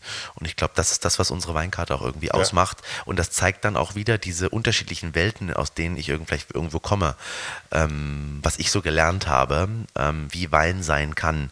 Ich mag Wein, weil er so unterschiedlich ist und äh, weil er ähm, ganz viele unterschiedliche Geschmäcker und so äh, bedienen kann. Und äh, das, denke ich, sollte auch immer so eine gute Weinkarte irgendwie widerspiegeln, dass man nicht nur so, äh, also häufig sind die Weinkarten sehr langweilig, weil sie nur so einen Geschmack bedienen eigentlich. Da kauft einer Person bei einem Weinhändler ein und das spiegelt sich dann so auf, da wird ein Geschmack präsentiert. Wir kaufen bei über 30 Weinhändlern ein und holen uns die besten Realitäten, sage ich jetzt mal so, äh, in, auf diese Karte und können dadurch ein wahnsinniges Sammelsurium an, an ähm, vielen spannenden, interessanten Getränken unseren Gästen anbieten ähm, äh, oder Weinen den Gästen anbieten, ähm, die sie hier und da sicher bekommen würden, die sie aber nicht auf so dieser geballten Ladung einfach äh, bekommen, mhm. würde ich jetzt mal behaupten was war das im Rotz? Du bist dann nach Berlin gekommen, äh, nach Berlin gekommen 2008, glaube ich, war das, ne? Korrekt. Ähm, und warst dann in äh, Weinbar Rutz. Was war das für eine Realität, die da vorzufinden war? Oder konntest du die ändern? Sehr Riesling-lastig, sehr deutschlastig, große Riesling-Karte, tiefe Riesling-Karte, wahnsinnig viele Positionen. Ähm, ja, wir haben die ja, ich bin dort angestellt worden als Gastgeber und, und Sommelier und äh, natürlich, das Rutz gehört Carsten Schmidt ähm, von Weinladen Schmidt, das ist hier in Berlin ein Weinhändler und natürlich spiegelt sich dann auch dieses Weinsortiment, was Carsten Schmidt hat, auch entsprechend auf dieser Weinkarte wieder und ist dadurch halt eine bestimmte Realität. Ne? Äh, und das habe ich natürlich versucht, durch gewisse Dinge ähm, aufzulockern, aufzufrischen ähm, und ein bisschen facettenreicher zu machen. Wir haben dann 2011 haben wir so eine Serie ins Leben gerufen, die heißt Trotz Rebell. Die gibt es Gott sei Dank oder schönerweise auch irgendwie heute noch und haben da so Weine auf den Markt geworfen, die so ein bisschen anders sind als das, was man so sonst so kennt. Also deswegen auch der Name Rebell. Ähm, und äh, der ähm, die ähm, diese Weine haben, so, sollten so ein bisschen anecken oder sollten den Leuten so ein bisschen eine, eine, andere Realität von Wein zeigen, als das, was sie sonst so ein bisschen gewohnt sind. Und haben dort in drei Jahren irgendwie 15, 16 Weine gemacht, die äh, mit Winzern zusammen natürlich, also nicht wir haben die gemacht, sondern die Winzer haben die gemacht. Wir haben so einen Anstoß häufig gegeben für eine gewisse Idee und haben. Äh, Ganz kurz, ja? Idee heißt dann, mach doch mal ein bisschen fruchtiger? Nee, Idee heißt, ähm, im ersten Jahr wenn man an Mosel denkt, dann denkt man sofort erstmal an Riesling und Schiefer. Und mit der Eva Klüsserath haben wir ein spezielles Fass Weißburgunder ausgesucht. Und das war ganz interessant, weil dieser Weißburgunder dann auch wahnsinnig nach dem Terroir der Mosel geschmeckt hat, zum Beispiel. Also du ähm, schmeckst in dem Wein auch die Mosel. Ja, genau. Ja. Oder das, das Terroir der Mosel. Ähm, Was ist ein Terroir? Äh, der Boden. Mhm. Ähm, also du schmeckst verschiedenen Boden. Ja. Ja. Also du erkennst, wenn ein Boden und du weißt, oh, das ist kalifornischer Boden, das ist Moselboden. Im besten Falle ja, aber häufig nicht. Okay. Gut. wenn ich Glück habe, ja. Äh, wenn ich, äh, aber häufig habe ich auch Pech. Okay. äh, als du gestern essen warst, diesen ersten Riesling, den du hattest, der mit der Süße, ne? Mhm. Ähm, das war ein Wein vom Mittelrhein und der hat Schiefer. Und mhm. das schmeckt man ganz klar draus, mhm. dass das Schieferboden ist oder so. Ne? Mhm. Ähm, Natürlich, ist mir sofort aufgefallen. Selbstverständlich. Aber ähm, das schmeckt man dann ganz, ganz klar raus. Ähm, äh, und dann haben wir halt Weine gemacht, die, dann haben wir Weine gemacht, die auf den Schalen ausgebaut sind, was, also wo man Weißweine, äh, weiße Trauben genommen hat und die wie rote behandelt hat. Also wo man dann den Saft gepresst hat und nicht abgezogen hat und den Saft dann vergoren hat, sondern wo man dann äh, die weißen Trauben gepresst hat, die Schale genommen hat und die Schale auf dem Saft mazerieren lassen hat. Was ist mazerieren? Mazerieren heißt so, ja, also so ähm, die Schale nehmen, drin lassen und ab und zu mal so unterstoßen, sodass sich das, was in der Schale befindet und das, was so aufgebrochen ja ist, so eine Schale ist ja dann zerstört, so ein bisschen rausgehen kann aus dem Geschmack. Also wie als wenn du so einen Apfel nimmst und du nimmst das Fruchtfleisch und du schmeckst an der Schale. Die ja. schmeckt ja ganz bitter. Ja. Ne? Und das ist bei einer Traube ganz, ganz genauso. Okay.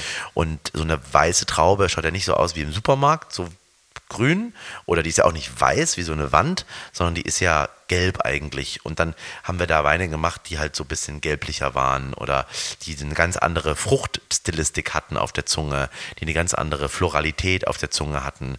Ähm, und haben damit im Prinzip den einen oder anderen Gast auch mal aus der Reserve gelockt, von dem, dass die mal was anderes schmecken im Mund, als immer nur wieder dieses Gleiche. Weil das ist nämlich das, was die Realität in der Weinszene ist.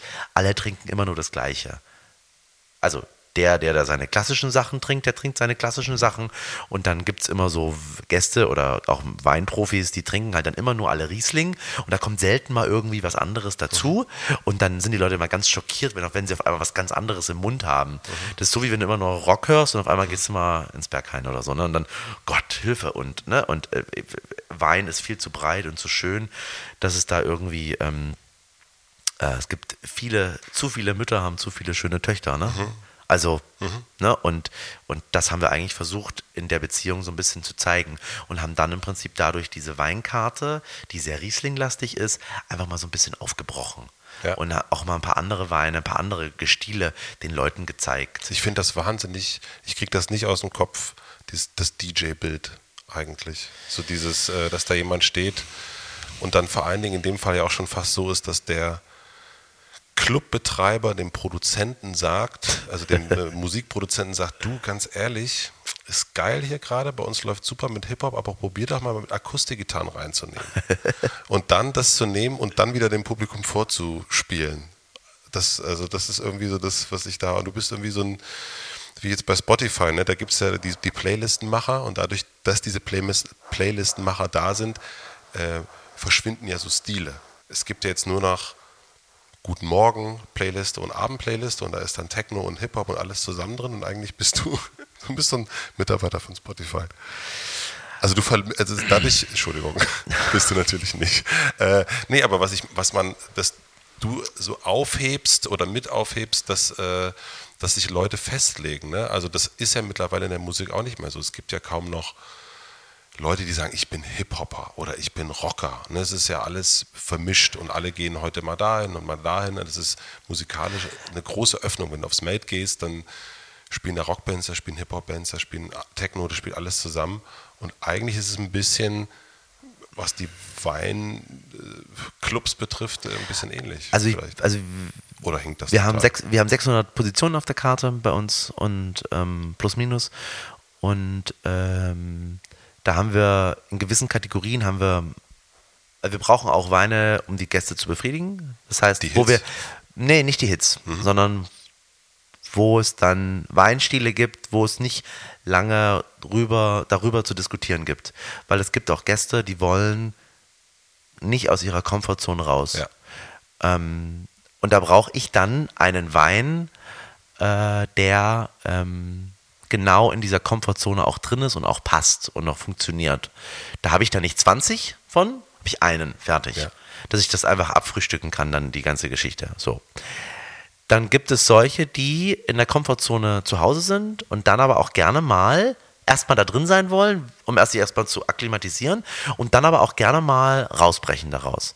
Und da habe ich dann ein großes Sammelsurium an unterschiedlichen Weinen, die ich den Leuten aufs Auge drücken kann, wo ich denke, das passt.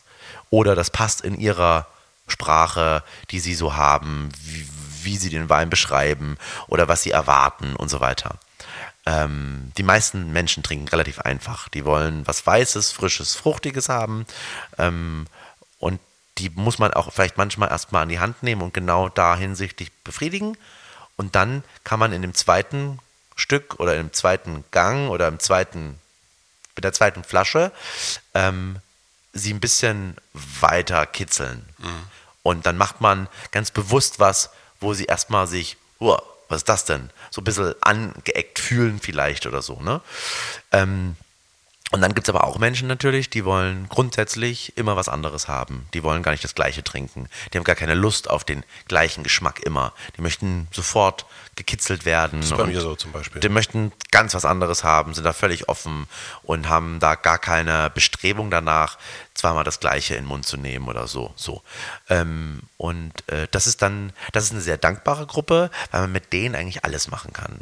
Ähm, weil da ich würde nie Scheiß ausschenken. Ähm, äh, und da habe ich dann die Chance, das zu machen, was ich denke, was cool ist, was interessant ist, was spannend auch ist, was wahnsinnig interessant, aber trotzdem nicht nach dem schmeckt, wie es vielleicht so gängig ist oder wo ich genau weiß, das hatte der ein oder andere so in dem Geschmack noch nicht im Mund. Gestern Abend war ein, war ein Typ da, der, die haben sehr gut getrunken, ähm, sehr interessant getrunken auch, die haben auch sehr viel getrunken und der meinte, jeden Wein, den er heute Abend hatte, hatte so, so einen ganz anderen eigenen Geschmack, so eine völlig andere Realität für ihn. Ja. Das hat er noch nie so gehabt. Normalerweise ist das alles immer so in einem er meinte dann so, bei dir waren das so Ausschläge, bam, bam, bam.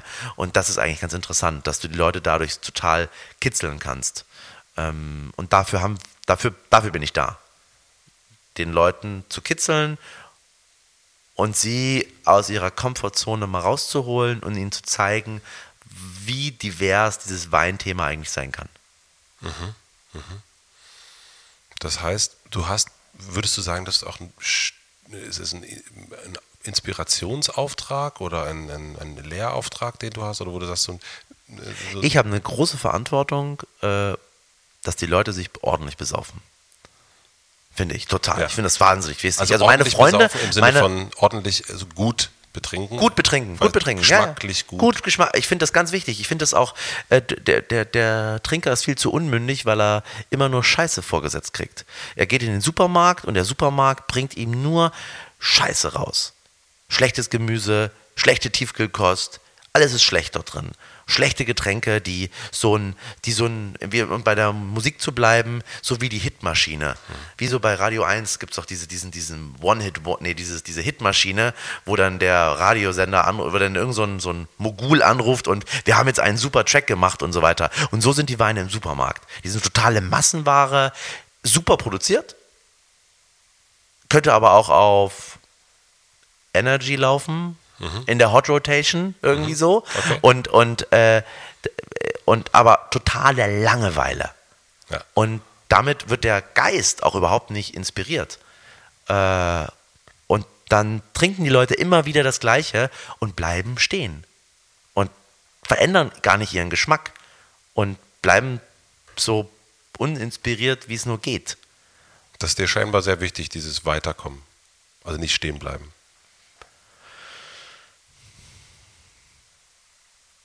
Also für dich? Ja, anscheinend. Ich merke ja auch gerade, dass ich das schon dreimal jetzt erwähnt habe, glaube ich, oder so. Ne? Ähm, weiß ich nicht. Äh, aber so ist, das, so ist das Leben einfach, ne? Dass man einfach sich. Ähm, Na gut, es ähm, gibt Menschen, die sagen, Eidisch habe ich jetzt, super. Ja, aber 50 Jahre lang oder was? Gibt es auf jeden Fall Menschen, die das so haben, ja? Ja, es ist irgendwie langweilig, ne? Ist doch ja. irgendwie.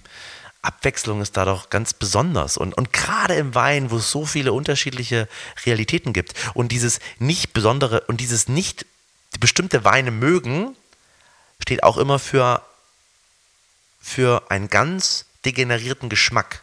Also auch wenn Leute Dinge nicht mögen, also oder Leute Dinge nicht essen. Ich esse keine rote Beete oder ich esse kein. Also du darfst ähm, sagen, du möchtest kein Fleisch essen, weil du keine Tiere töten willst, völlig legitim. Nicht, aber du darfst nicht sagen, ich esse kein Fleisch, weil mir es nicht schmeckt. Was? Das ist, das, das gibt's eigentlich nicht. Das ist ein degenerierter Geschmack für mich.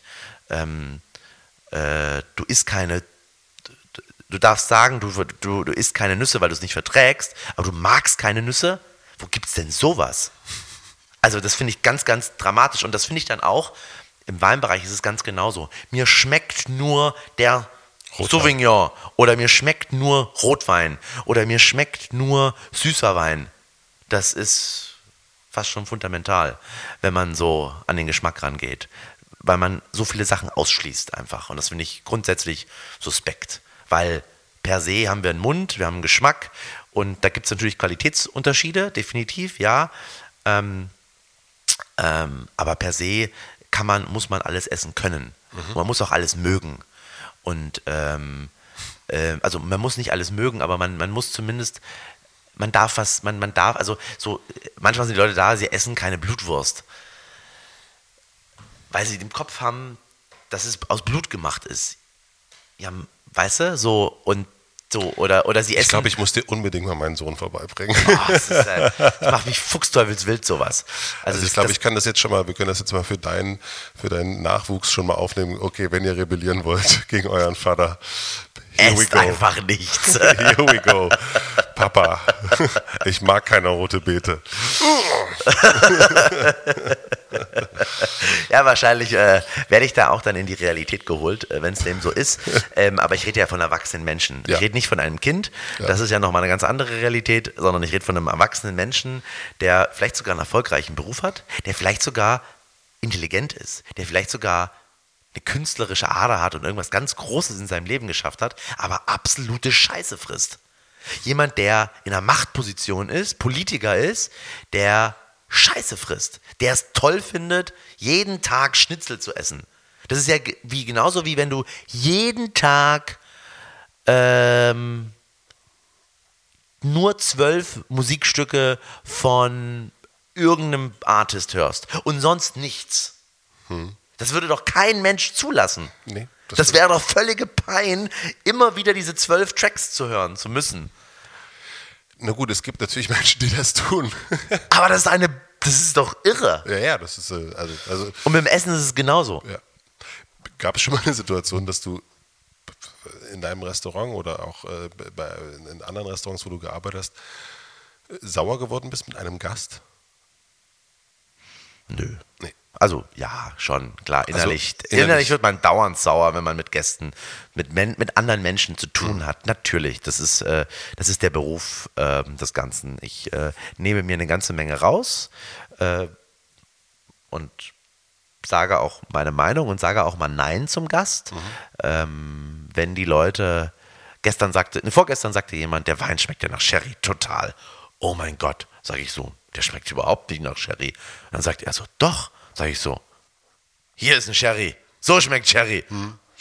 Nee, das schmeckt ja wirklich nicht nach Sherry. Genau. Hm. Also, das soll jetzt gar nicht arrogant sein und das soll gar nicht böse sein oder so, ne? aber ähm, häufig verwechseln die Leute auch irgendwas im Geschmack, weil sie sich mit ihrem Geschmack und weil sie sich mit ihrem Essen, was sie denn so tagtäglich essen, auch so gar nicht beschäftigen, weil sie sich vielleicht auch mit ganz vielen anderen Dingen beschäftigen, die sie auch vielleicht alle ganz toll machen, aber das Essen, weil man sich halt auch heutzutage nicht mehr ums Essen kümmern muss. Es gibt ja immer was zu essen, das du satt bist, dass du funktionierst, dass du Nahrungsaufnahme ist ja nicht so wie früher. Du musst dich erstmal um dein Essen bemühen, hm. musst es erstmal, also jetzt mal ganz alt gesprochen, jagen und dann deine Frau bereitet es zu, ne?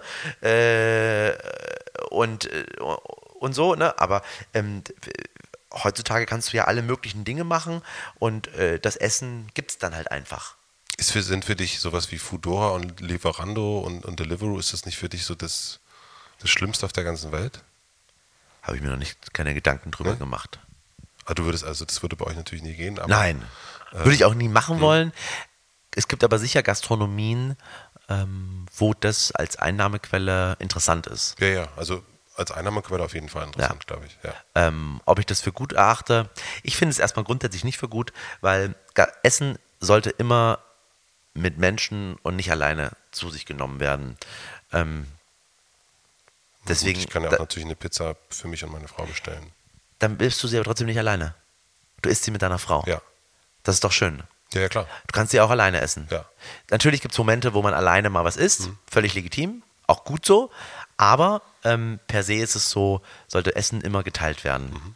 Und, äh, oder auch Trinken immer geteilt werden. Wenn eine Flasche Wein alleine für sich trinkt, ähm, das tue ich natürlich auch manchmal, wenn ich im Restaurant alleine bin, weil ich halt in einer Stadt bin, wo ähm, ich gerade auf einem auf einer Veranstaltung war und dann gehe ich abends alleine essen, weil halt niemand da ist oder so. Oder weil ich auch meine Ruhe haben will, dann trinke ich auch mal eine Flasche alleine oder so, ja. Aber ähm, ähm, per se ist eigentlich Essen dafür da, um äh, mit anderen Menschen in Kontakt zu kommen und äh, Dinge zu teilen, Essen zu teilen, lustig zu werden, einen Spaß zu haben, über Dinge zu reden, sich auszutauschen und so weiter. Und dann ist natürlich Delivery You oder wie heißen die oder Fooduruma, die, die beiden halt da, ist eigentlich eher komisch, weil man sich so nach Essen nach Hause holt, was dann eher noch wieder kalt ist und gar nicht mehr so gut ist wie jede, also ich wohne direkt über Ilkay Solare. Und natürlich nehme ich mir auch ab und zu mal eine Pizza mit ähm, nach oben und esse die dann oben in der Küche. Aber eigentlich ist es viel schöner, die unten zu essen. Unbedingt, ja klar. Und allein, dass da drumherum Leute sind und da wird geredet und da läuft Musik und die unfreundlichen italienischen Kellner im, im, in einem Il Solare und das ist einfach alles toll. So, ne? Also so auf seine Art und Weise. Und äh, das finde ich einfach dann schön. So, ja. dafür soll Essen da sein. Und da ist dieses, dieses, die sind ja sehr erfolgreich und steigern ja ihren Umsatz bis ins Unermessliche anscheinend oder so. Ähm, und äh, das ist irgendwie komisch erstmal per se. Ja, aber ähm, ist vielleicht auch unsere Zeit einfach. Ne? Was würdest du sagen, wenn du dich mal vergleichst mit den anderen Sommeliers, äh, die es so gibt auf der Welt äh, oder in der Stadt? Du, du bist der Sommelier, über den gerade ganz, ganz viel geschrieben wird, berichtet wird. Du wirst so der so Poster-Sommelier. Ähm, äh, oh mein Gott. Ja. Oh Gott. Was sagst du denn da? Ja. Poster-Sommelier. Poster-Sommelier. Naja. Für die Kamera, ich werde rot. Was glaubst du, machst du besser als die anderen? Also dass du. Mach gar nichts besser. Immer überhaupt nichts besser. Aber also jetzt mal keine Bescheidenheit, ne? Also so, nee. es, ist, du, es ist aber schon ein Unterschied zu es gibt einfach einen Unterschied, ganz klar, sonst würdest du nicht so oft äh, hier Sommelier braucht man einen Billy Wagner. Äh, ob angefangen bei der Zeit, aber auch wenn jetzt äh, Vox oder Pro7 eine, eine TV-Show kommt und es wird irgendwas verkostet und es geht um Wein, Billy Wagner. Ähm, na, ich denke, dass ich mich halt ganz gut verkaufen kann mit meiner Art, äh, dass es natürlich auch für gewisse Sachen sehr zuträglich ist. Ähm, es, man kann sich an mir reiben, an, an meinen Aussagen. Ich glaube, das ist ganz wichtig, äh, dass man sich halt daran reiben kann und es polarisiert halt. Mm, entweder oder. Ähm, es gibt ganz, ganz viele Leute, die würden nie ins Nobelhart gehen, ähm, weil ich da bin. Das ist so. Aber es gibt ganz viele Leute, die kommen des, genau deswegen ins Nobelhart, weil, weil ich dort bin. Mhm. Ne? Ähm, und das finde ich immer irgendwie besser. Also so, also, also ich finde es besser, wenn man polarisierend ist, wenn man sich auch abgrenzt. Häufig ist es so, als Gastronom willst du immer alle Gäste.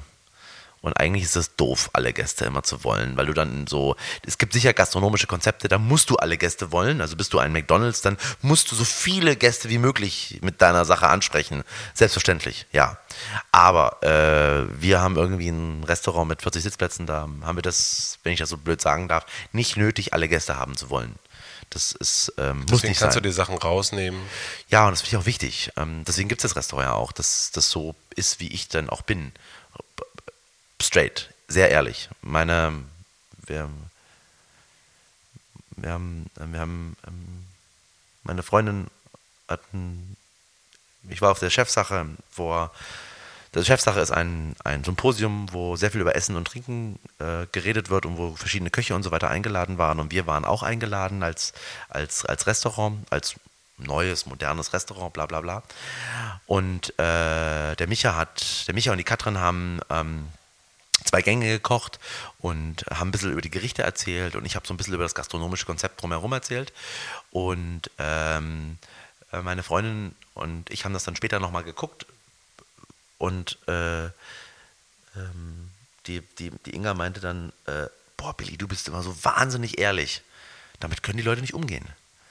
Und auf der einen Seite glaube ich, dass das sehr schwierig ist, aber ich glaube, das ist auch die, der Erfolg vielleicht auch, weil man nichts vom Mund nimmt und weil man gnadenlos vielleicht auch ist, in gewisser Weise. Und auch den Leuten mal sagt, nein, so ist es nicht richtig. Normalerweise ist es immer so, oder ich komme auch aus einer Gastronomie, da gibt es ein Nein gibt es nicht, beziehungsweise der Gast hat immer recht. Ja.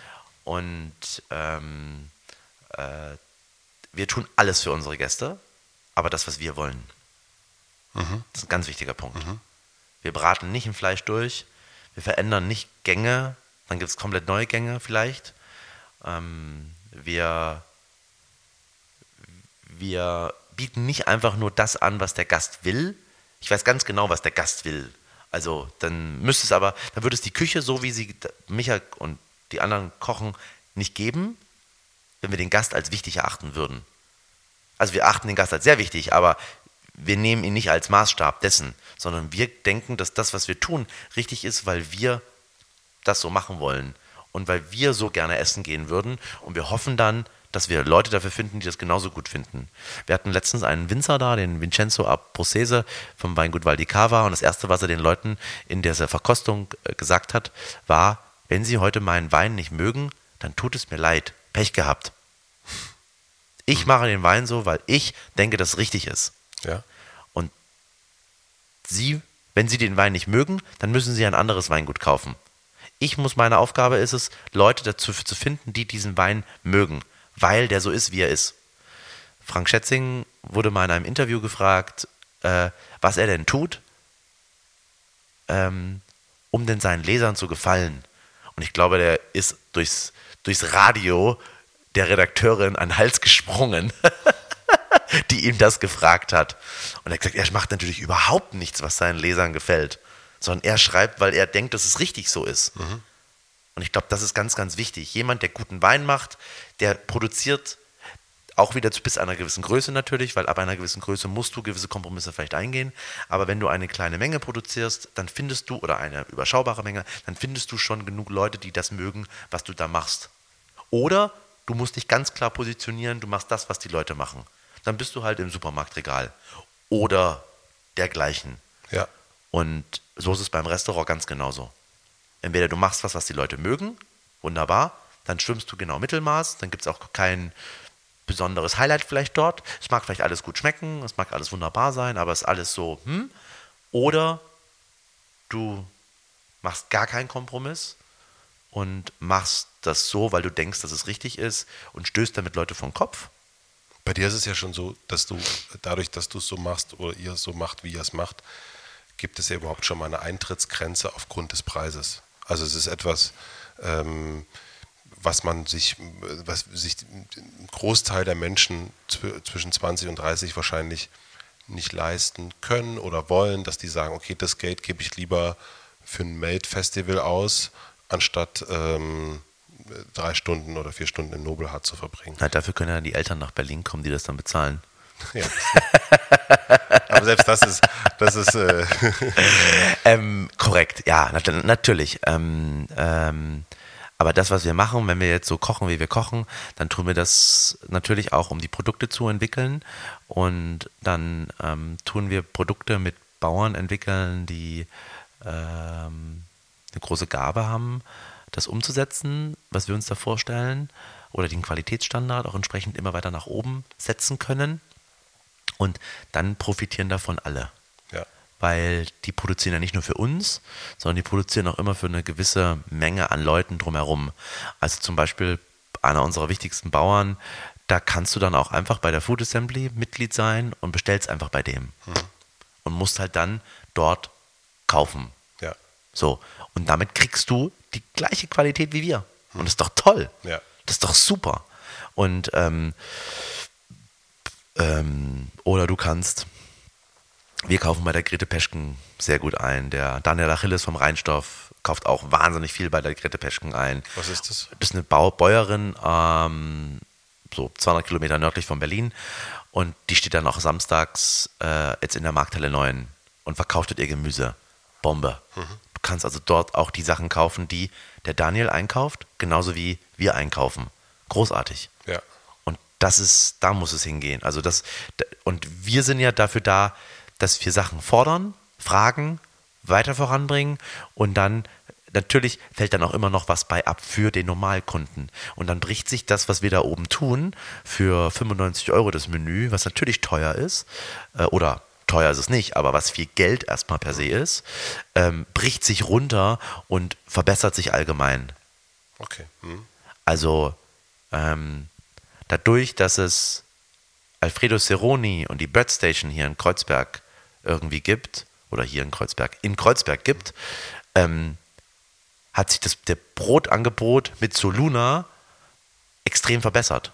Ja, Und dadurch müssen andere geraten unter Druck, auch bessere Qualität zu machen. Und mehr Leute kommen an besseres Brot einfach ran und lassen sich vielleicht nicht mehr so einfach mit so einem beim Rewe abgepackten, vorgeschnittenen Gummibrot, was drei Wochen lang hält, abspeisen. Punkt. Darum geht es eigentlich, dass sich das, was wir tun, nach unten weitergibt. Die Leute essen bei uns und die Leute gehen in gewisse Restaurants und essen dort sehr, sehr gut. Und merken vielleicht gar nicht, wie gut sie dort essen. Sie merken, das hat ihnen geschmeckt. Das merken, das merken sie schon. Aber sie wissen gar nicht, was sie da eigentlich gerade alles durchgemacht haben. Dann gehen sie nochmal dort essen und denken wieder so, Wahnsinn. Und dann kehren sie immer wieder zwischendrin zu ihren, ne, zurück, wo sie vielleicht aus einer, in Realitäten sind, wo sie halt woanders einkaufen, wo es irgendwie nicht so gut schmeckt oder wo es nicht so, wo die Produkte nicht so gut sind und wo du, wo du ein Essen erlebst, was, was, wenn du halt, ne, wo, was halt nicht dieses gleiche Level hat und irgendwann der, der Tropfen hüllt den Stein oder wie sagt man da so, ne, dieser, der stete Tropfen. Genau, danke für. Sehr gut. Ähm, der steht Tropfen und so. Und ganz langsam verändert sich vielleicht der Wunsch nach besserer Qualität. Und natürlich hat das auch immer was mit Geld zu tun. Ähm, das hat man dann vielleicht, wenn man etwas älter wird. Oder die, äh, man muss sich halt keine, kein Gramm Koks mehr kaufen, sondern man gibt es halt lieber am Wochenmarkt am Samstag aus wenn ich das mal so blöd sagen darf. Und äh, dafür sind nämlich dann doch die 80 oder 120 Euro sind dann da. Und, ähm, und dann ist auf einmal so ein Wocheneinkauf für 50 Euro auch auf einmal möglich, wenn, ich- wenn ich das nicht mehr jede Woche mir kaufen muss oder so.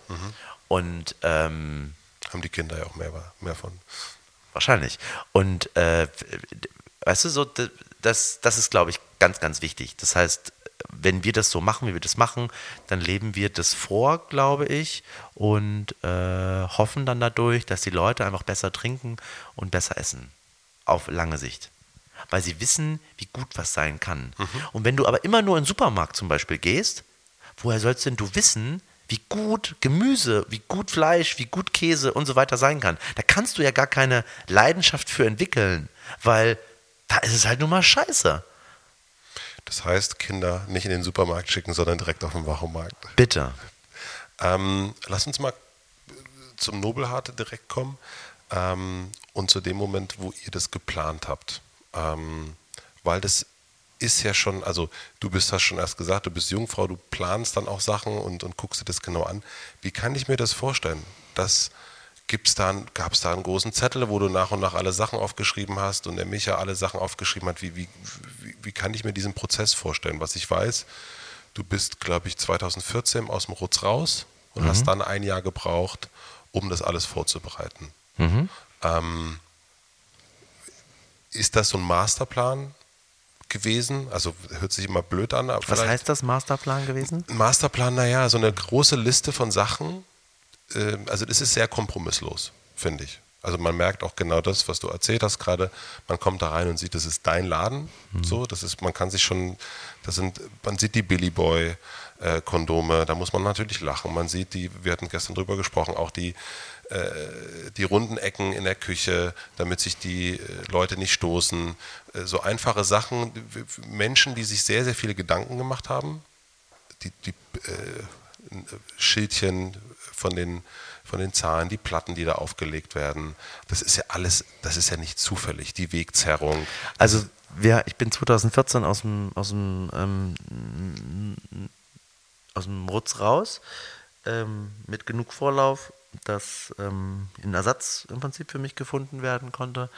Und äh, haben aber natürlich schon, ähm, ich glaube, das erste Mal habe ich mich so richtig damit befasst, 2011 ähm, wo es eigentlich hin? Mit dir also, selber. Mit mir selber, mhm. genau. Weißt du, ich war dann, 2011 war ich 30 und ich war drei Jahre im Rutz und bevor ich im Rutz angefangen habe, hat Carsten Schmidt gefragt, wie lange willst du eigentlich? Und ich habe gesagt, naja, so vier, sechs Jahre kann ich mir schon vorstellen.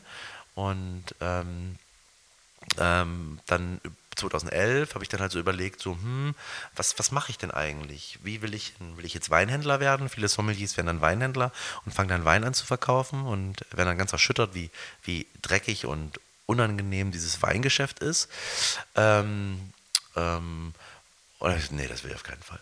Und äh, ähm, bin dann, habe dann überlegt, ja, ich mache ein Restaurant auf. Ist gut. Ähm, und habe dann überlegt, ist das normal für was, Sommeliers, dass die ein Restaurant aufmachen? Mh, mm, das ist normal für Gastronomen vielleicht. Ja. Ich würde sagen, ich bin, also per se bin ich ein Sommelier, ja, aber per se bin ich einfach Gastronom erstmal okay. so. Das heißt, man arbeitet eine gewisse Zeit lang bei jemandem und dann geht man entweder, bleibt man dabei oder man nimmt eine eigene Verantwortung auf und macht einen Laden auf. Ja. Ähm, ob das jetzt so eine Bar ist, wo es irgendwie nur Drinks gibt oder nur Bier und geraucht wird oder ob es ein Sterne-Restaurant werden soll oder ja. wie auch immer. So. Und ähm, naja, dann war halt die Überlegung, okay, was machen wir denn da? Und ich habe, glaube ich, vorhin schon mal gesagt, dass ich das machen muss, was ich gut kann oder ich muss die Sachen verkaufen, die ich gerne mag. Und zum gleichen Zeitpunkt äh, fing das mit der Markthalle 9 sehr gut an, ähm, dass es auf einmal direkt in meiner Umgebung äh, viele tolle, gute Lebensmittel gab, beziehungsweise Bauern irgendwie in die Region, äh, in die Stadt kamen und Dinge verkauft haben. Und irgendwie hat sich dieses Regionalkonzept immer weiter manifestiert bei mir, weil ich gerne so esse, beziehungsweise weil auch natürlich, wenn man jetzt weltweit guckt, dieses Thema Regionalität nochmal viel größer gesponnen wird. Also das Noma war sehr, sehr erfolgreich. Diese ganze skandinavische Nummer äh, fing äh, ganz, ganz stark an. Ähm, auch wenn man irgendwie äh, nach Katalonien gefahren ist, dann gab es dort auch eine ganz spezielle Art von Küche, die so ihre, die so eine ganz bestimmte Handschrift im Prinzip hatte. Und dann dachte ich halt so, okay, wir müssen das irgendwie, äh, wir müssen dem Ganzen irgendwie ähm, äh, eine ich mag das Thema Regionalität. Das gibt es eigentlich noch nicht. Ähm, und dann arbeiten wir halt nur mit Produkten aus der Region.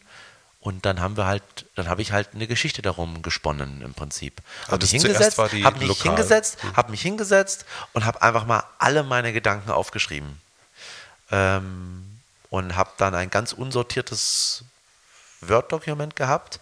Ähm, was dann immer größer wurde, weil ich dann. Waren das so Stichpunkte? Ja, so einfach so. Dann habe ich so Thema Bier geschrieben, so Bier. Was stelle ich mir denn beim Bier vor? Und habe einfach mal alles so runtergeschrieben, was ich denke, wie ich mir das Bier vorstelle. Und dann geht es zum Thema Rechnung. Wie stelle ich mir denn vor, wie muss denn die Rechnung präsentiert werden? Und habe das und dann Musik. Wie soll denn die Musik da laufen? Wieso soll die Musik so laufen? Also, dass die Musik läuft. Ähm, wie soll das Restaurant aussehen? Welches Gefühl soll es haben?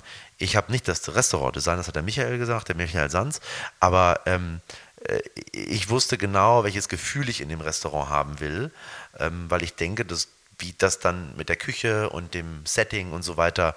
Du tust dich einfach schwer, wenn es dort wahnsinnig gemütlich ist, dass das Essen, ähm, das Essen gerät so ein bisschen in den Hintergrund. Ja. Was auch gut sein kann für den einen oder anderen, weil jeder hat so unterschiedliche Dinge, die ihm wichtig sind. Manche kommen zu uns rein und finden es total geil, dass da Platten laufen, super, voll die Nerds und so. Und die sehen dann unseren Dual-Plattenspieler, wow, die haben einen Dual-Plattenspieler. Und dann ist so Essen, ja geil, geil, geil, geil. Essen, bub, bub, bub, völlig wurscht. Komm mal wieder, weil es da einen Plattenspieler gibt. Und manche andere finden die Einrichtung einfach wahnsinnig toll und fühlen sich da total aufgehoben. Und dann essen die halt was nebenbei, unterhalten sich toll mit ihren Freunden oder Be- Geschäftspartnern oder wie auch immer. Und manche welche kommen einfach wegen dem coolen Weinkarte oder auch einmal wegen dem Essen oder vielleicht wegen allem, wie auch immer. Ja. Und jeder hat so seins, was er da findet. Und ich habe versucht, diese verschiedenen Gästegruppen, diese, ne, so versucht mit allen möglichen Dingen irgendwie anzusprechen. Und ich glaube, auch dann ist auch immer ein Konzept auch mal sehr, sehr umfassend, wenn es möglichst viele Menschen äh, anspricht. Ja. So, gruppentechnisch so. Ne?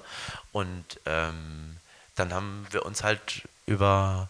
Und dann mache ich das ja auch schon lange Zeit und habe natürlich zu allem auch eine Meinung in dieser Beziehung weiß, wieso wir zum Kaffee keine Milch und keinen Zucker per se erstmal hinstellen.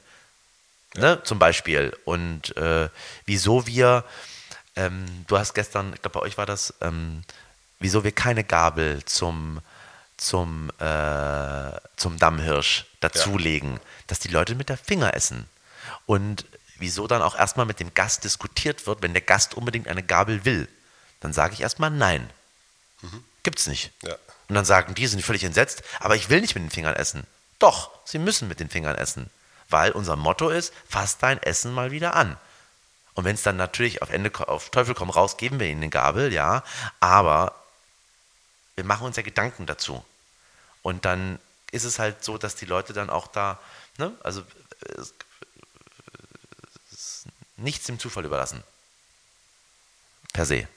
Bei dir. Ja. Bei euch. Mhm. Ja, ist alles durchdacht. Jungfrau. Ja. Sehr penibel, korrekt und so.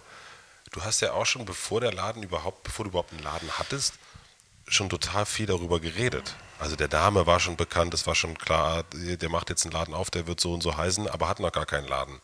Ist eigentlich auch ungewöhnlich, oder? Dass Leute über, also gerade in der Gastroszene kennen, Heutzutage musst du das so machen. ist ein bisschen wie Guns N' Roses mit Chinese Democracy, zehn Jahre drüber geredet. Und dann kam, also Und dann ist das so eine Platte, die dann irgendwann, okay, ey, Ganz schrecklich war. Ganz schrecklich war. Ganz schrecklich war. Und es, gab So. vor allen Dingen, es gab vor allen Dingen den wahnsinnig guten Witz, fand ich, dass äh, Axel Rose es damals angekündigt hat, dass das Album Chinese Democracy hieß. Dann kam es sieben Jahre nicht. Und dann hat Beastie Boys, haben Beastie Boys angekündigt, ein Album zu machen namens Chinese Democracy. Und dann hatte Axel Rose, ich weiß nicht, ob, ob er sie verklagt hat oder nur eine Klage angedroht hat. Und dann kam Chinese Democracy raus und es war schrecklich. Ja, nein, aber, äh, Das ähm, war glücklich. Das auf der einen. Seite, ich hatte, äh, ich wusste natürlich schon, dass das ungewöhnlich ist, was wir tun.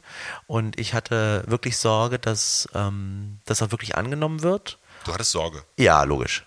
Klar. Logisch, voll viel. Also ob das mögen die das auch alles, was wir da machen? Also im Vorfeld.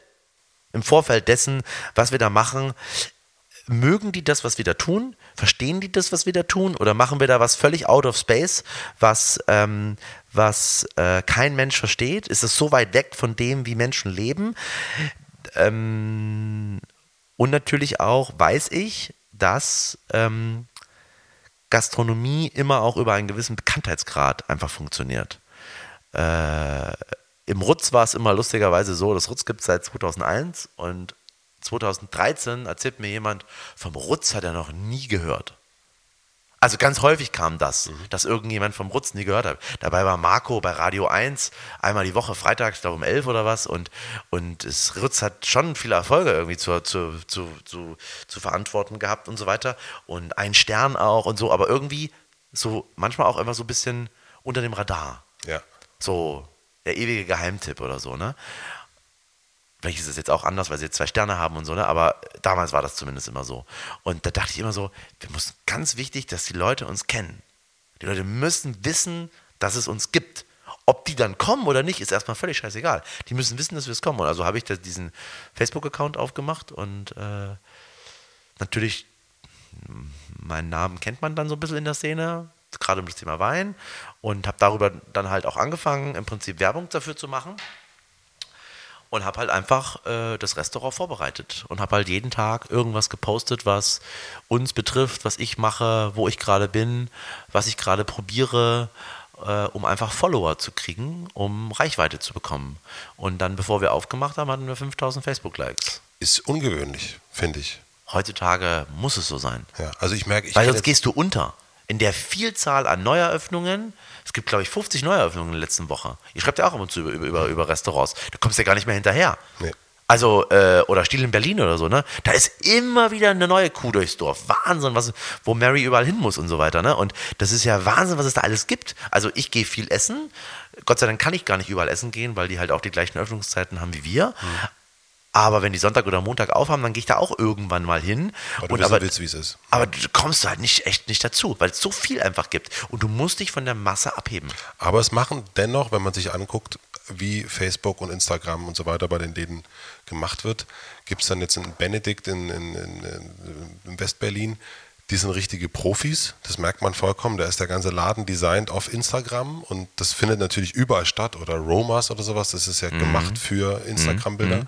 Aber es gibt auch ganz viele, wo man einfach sagen muss, das, da guckt man dann auf die Webseite oder auf die Facebook-Seite und denkt, um Himmels Willen, wer hat denn denen da die Fotos irgendwie gemacht? Ähm, deswegen, es gibt schon, klar, aber so diese Darstellungsart, so wie ihr sie habt, so wie du sie hast, auch, äh, ne, wir hatten gestern auch schon drüber gesprochen, über den AfD-Aufkleber, den es dann bei euch an der Tür gab. Ähm, das ist schon eine Positionierung, das ist schon ein, ein, auch ein Brandbuilding, auch mit deiner Person, was, äh, was super ungewöhnlich ist. Also es gibt, sehr, also der Ernst macht das auch so ein bisschen, ne? Ja, Also, Dylan, ja. ähm, also so vom, dass man den Namen dann hört und dann mal Aufkleber sieht und so Ja. weiter und so fort. Aber es Ja. ist nicht so ein, ähm, das ist schon sehr, auch wieder äh, Musik, sorry, aber Rap-mäßig. So ein bisschen Street Cred irgendwie suchen und, und hier mal ein Mixtape und da mal ein Supper Club. Ja, aber ich finde, das, das ist äh, äh, aus, Ist der cool. Historie, aus der Historie heraus einfach, die Leute müssen uns kennen. Ja. Mhm. Und dann können sie entscheiden, ob sie kommen wollen oder nicht. Ob sie das mögen, was sie da hören, was sie da lesen. Viele Leute mögen das ja auch nicht, weil wir viel zu laut sind oder ich bin viel zu laut und und äh, und ähm, und dann mögen die das halt auch nicht und da ist ne ja es ist halt dann so Aber wann fängt das an mit dir so als, ne, ich sag's mal vorsichtig, Brand, dass du angefangen hast, hier die Fliege, das war ja schon vorm, vorm äh, Nobelhart, und dass man dann so dein Gesicht schon mal so, dann dachte man, hier der Bart und man, der Hut noch am Anfang, jetzt ist es eher ein, Bann. ein Band. Ähm, ist das eine bewusste Entscheidung gewesen, auch dahin zu gehen, so ein bisschen sich zu klamottenmäßig abzuheben, Nee, hat damit nichts zu tun. Nee. Gar nicht. Bin einfach ich. dich nach vorne zu bringen, das ist keine bewusste Entscheidung gewesen, sondern das ist Nein. einfach ein, ein Nein, naturell. ich bin auch ein, äh, ich poste auf Facebook nichts Privates. okay. Äh, ich ist alles beruflich. Selbstverständlich, wenn ich eine gute Flasche Wein trinke, die ich im privaten Rahmen trinke, dann kommt die auch natürlich ins Geschäft mit rein. Aber ähm, das ist ganz, ne? Ähm, ich bin sehr privat. Ich halte auch ganz klare Linie zwischen Arbeit und Beruf und Gibt es da so eine große, also kann ich mir schwer vorstellen jetzt aktuell, dass es so eine, Na, es ist natürlich, es stimmt natürlich ganz, ganz viel, aber, aber ich bin mit vielen, ich habe wenig Freunde, aber dafür sehr gute. Ähm, ich habe ganz viele Bekannte oder mich kennen ganz viele Leute, das weiß ich auch. Das ist auch nicht immer ganz einfach, ist auch manchmal sehr anstrengend. Ähm, äh, aber, also gerade wenn ich essen gehe dann auch oder so, ne, im Restaurant. Ähm, äh, ich dass dann die Kellner kommen oder dass die, ja, es ist dann einfach, dann setzt sich auch jemand mit an den Tisch und eigentlich will ich nur mit meiner Freundin alleine sein. Hm. Also, oder wir wollen halt essen gehen, so, wo man eine Zeit miteinander verbringt oder so, Ja. ne? Und dann wirst du halt belästigt irgendwie vom Kellner oder irgendwie so, ne? Mhm. Oder von irgendjemandem, der dann da auch ist oder so, ne? Und, ähm, und äh, ich, äh, ich, ähm, ja, das, ähm, ich bin, ich ziehe eine Grenze zwischen privat und äh, ähm, meine Freundin darf mich auch auf Facebook nicht markieren oder so. Hm. Ne? Ist verboten. Ich trenne ich ganz kom komplett. Okay. Also soweit es geht. Mhm. Ähm, da bin ich, weil das mein Privatsleben ist. Ähm, dafür gebe ich zu viel Preis schon von mir. Irgendwo muss man das aufhören. Und sicher, wenn man was suchen würde, findet man tausend Sachen irgendwie. Aber ähm, ja. Interessant, hätte ich nicht gedacht. Also, dass das so. Ich gebe ganz, ganz viel von mir, bin aber auch sehr, sehr privat und bin sehr eng mit gewissen Leuten und manche andere kommen da auch irgendwie nie rein. Und da mhm. möchte ich auch gar nicht in meinem Umfeld haben. Auf beruflicher Seite ganz, ganz viel. Aber warum machst du das so? Also was gibt's gibt's in deinem, also äh, warum siehst du da eine Notwendigkeit?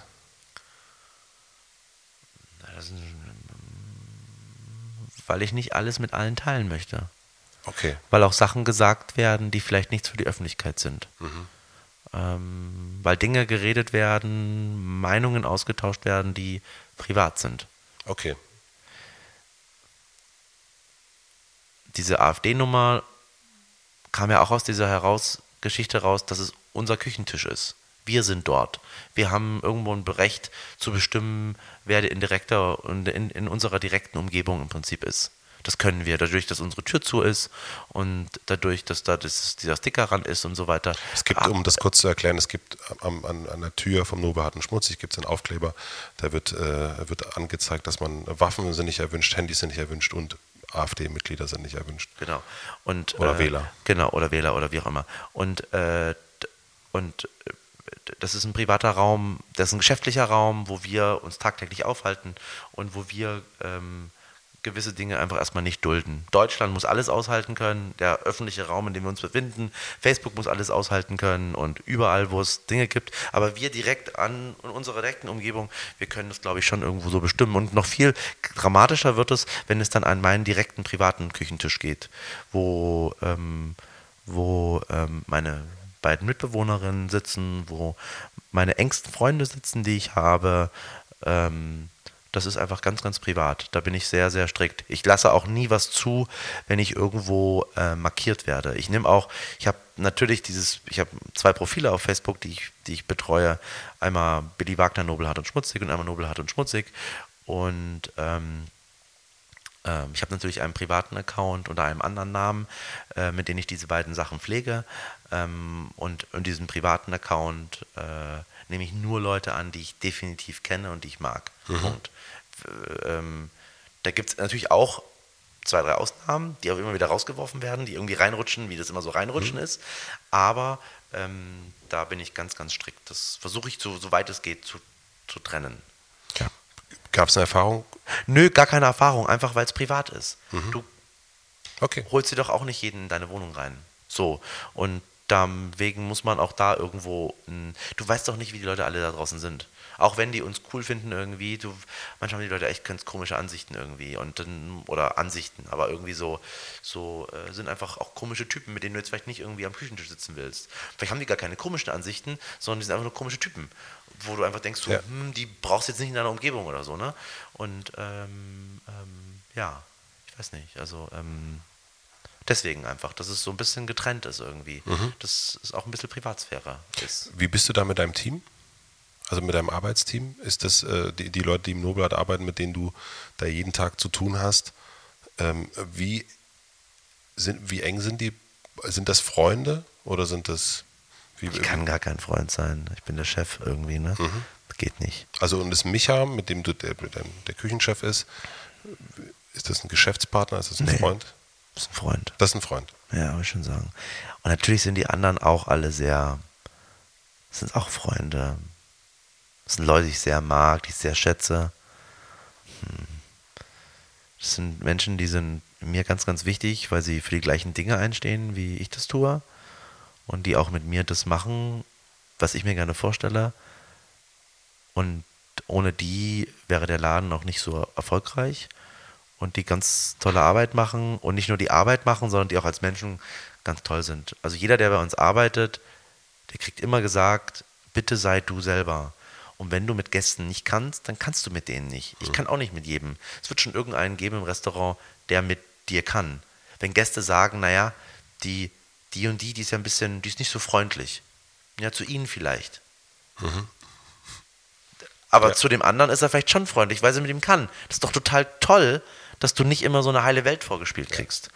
Und ähm, das finde ich ganz, ganz wichtig, dass jeder so ist, wie er ist und jeder sein darf, was er ist und äh, dass wir auch unsere eigenen Leben haben ähm, und auch äh, wir fahren jetzt nicht, wir machen zwar gemeinschaftlich Urlaub, das heißt, wir machen zu und machen, gehen dann, aber gehen jeder getrennt in, in, in Urlaub oder so, ne? Aber sonst das ganze Jahr über sind wir immer zusammen. Ja. Von um drei bis um äh, zwölf, sage ich mal so. Das Ja. sind neun Stunden am Tag, fünf Tage die Woche. Das ist echt eine viel Zeit. Ja, und umso wichtiger ist es, dass alle sich miteinander gut verstehen.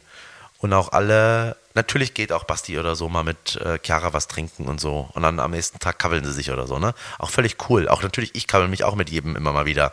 Logisch. Ähm, aber ähm, ähm, äh, trotzdem ist es eigentlich eine sehr freundschaftliche, sehr enge Beziehung. Es hat was familiäres, ähm, ohne dass es Familie ist. Ähm, ja. Und, und, gen und genauso ist es im Freundeskreis auch. Es gibt, äh, äh, finde ich gerade, so eine ganz große Familie um uns herum, die, äh, wo immer die gleichen Leute aus und eingehen und kommen und gehen und, und immer da sind. Und das ist irgendwie ganz, ganz nett. Das ist sehr sympathisch. Dass ähm, viele nette Menschen, äh, großes Glück, äh, viele nette Menschen um mich herum sind gerade. Wie schaffst du das, dass die Leute Und dazu gehört dieses gewisse Privatsphäre und Ja. auch mal raus sein und Nein sagen und so weiter und auch mal nicht mit jedem alles teilen. Also ich würde, ähm, ähm, ich werde sicher irgendwann ein Kind haben, hoffe ich zumindest. Und ähm, ich fände es ganz schrecklich, wenn das auf Facebook geteilt würde. Zum Beispiel. ja, Also da würde ich mit meiner Freundin, würde ich vorher mit ihr versuchen zu besprechen. Ich hoffe, wir würden das auch so sehen. Aber ähm, das, muss, das, das muss getrennt sein, Ja. finde ich. Wie schaffst du das, deine Leute, das ist mir gestern Abend aufgefallen, ähm, das ist wirklich, deswegen äh, dieses Ensemble, Theater, Band, da, da, da, das ist, man hat dann schon, das ist eine Gang, die ihr da irgendwie verkörpert. Also die sind schon alle sehr unterschiedlich, das sieht man auch, die sehen alle unterschiedlich aus. Es ist nicht irgendwie so ein, äh, so ein, so ein Berghain-Stil, der sich da durchzieht. Alle haben die gleichen Klamotten anmäßig und sind irgendwie gleich gut oder schlecht gelaunt drauf. Ähm, es ist schon sehr authentisch, aber trotzdem, trotzdem, jetzt sage ich das, mein Sohn sagt nämlich auch mal trotzdem. Jetzt habe ich das selber gesagt. Trotzdem heißt es. Jetzt habe ich völlig den Faden verloren, so eine Scheiße. Wie schaffst du es, dass deine Leute mit dir diesen Weg gehen und da auch dabei bleiben und eine Vision teilen? Das merkt man dem, dem Team total an.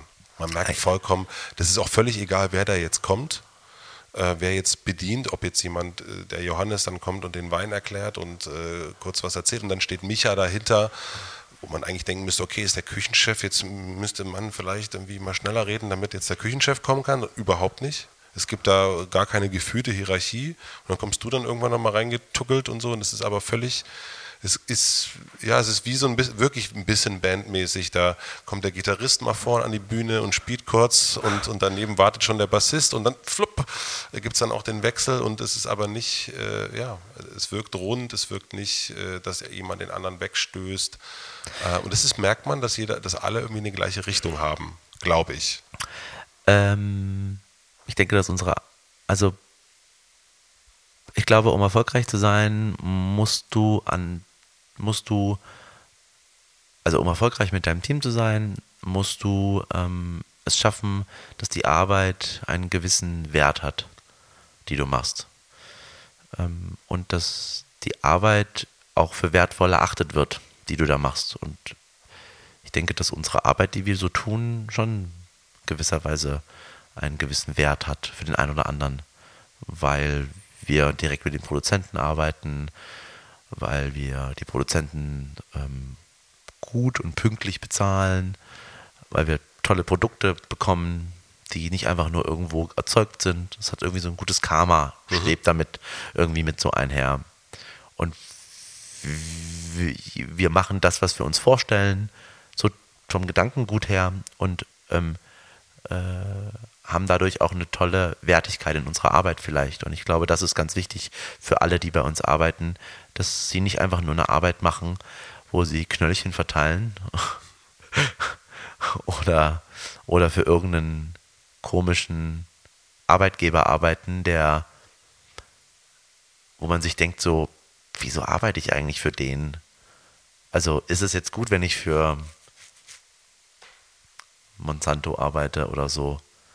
Oder ist es gut, wenn ich für die arbeite? Oder will ich das machen? Oder bewirke ich da was? Oder was bewirke ich damit eigentlich, wenn ich für die arbeite?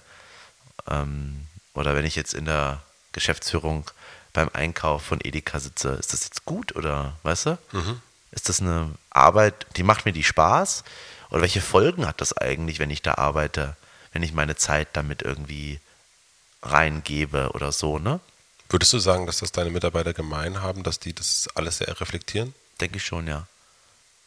Also für zumindest, für, also diesen Wert, den wir versuchen den Gästen zu geben, ist ja auch unser eigener Wert.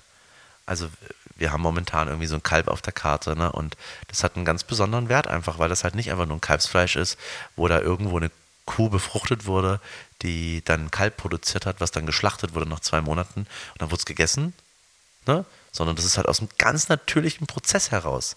Und das ist so besonders heutzutage, dass sowas überhaupt noch gibt. Das ist ein Wert, den kann man jetzt für uninteressant erachten, ja. Aber für die, die dort arbeiten, für die, die mit mir dort arbeiten, die finden das halt cool. Vermittelst du denen das dann auch und sagst, hier, wir haben hier dieses Kalb? Oder Micha sagt das dann? Micha, und, Micha, und, und Micha. Da und Micha, genau. Also Micha sagt dann häufig ganz gewisse Sachen und ich versuche dann immer das rauszufiltern, was auch was ich denke, was dem Gast auch wirklich äh, als besonders. Also das Kommunikative. Ja. Hm. Was ist ein zwei Sachen, aber was ist ein Erfolg und was ist ein Misserfolg für euch? Also wenn, wenn ihr, was ist das, was ihr sagt, so als Team? Ich meine, ihr seid, ihr seid ausgebucht bis zum St. Nimmerleinstag wahrscheinlich gerade. Ähm, gestern waren die neben mir, die sagten, ich musste im November das reservieren, äh, um jetzt Ende äh, Januar einen Platz zu bekommen. Oder äh, ein Bekannter, den ich getroffen habe, ja, wir haben nur noch um die, die Zeit bekommen. Wir haben auch schon ewig gefragt. Also das ist das volle Restaurant ist es wahrscheinlich nicht mehr. Aber was ist jetzt so ein Punkt, wo du sagst, wo, die, wo ihr mit dem Team dasteht und sagt, Bam. Micha und ich haben uns ähm, kurz bevor, wir waren jetzt gerade im Urlaub zwei Wochen und ähm, äh, haben uns dann, bevor wir wieder angefangen haben zu arbeiten, haben wir uns mal kurz nochmal abends getroffen und waren im Lode und Stein essen und haben so ein bisschen geredet und so, was jetzt eigentlich so in dieses Jahr so ansteht und so und wo wollen wir eigentlich hin und mh, mm, eigentlich finde ich es toll, wenn wir ähm, so lange wie möglich das halten, was wir jetzt gerade haben.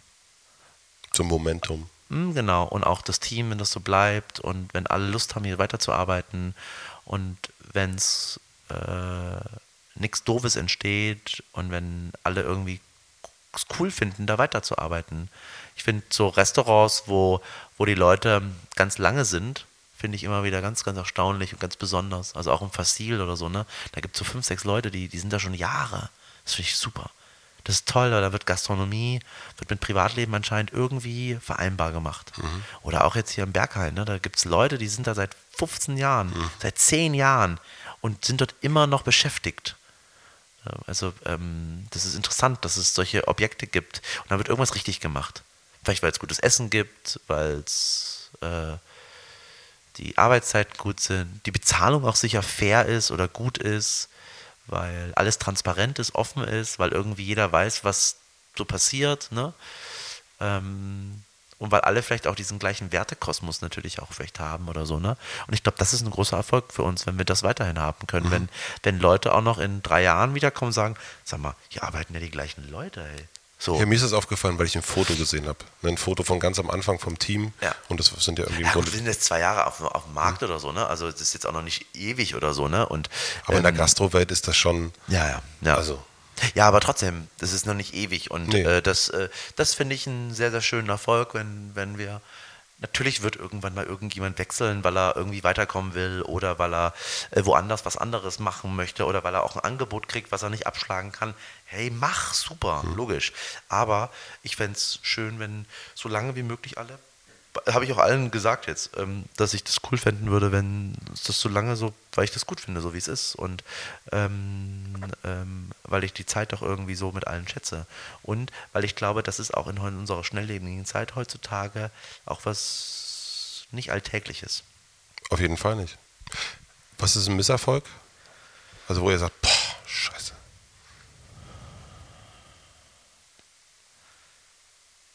Keine Ahnung, was ich jetzt dazu sagen soll. Weiß ich nicht. Ähm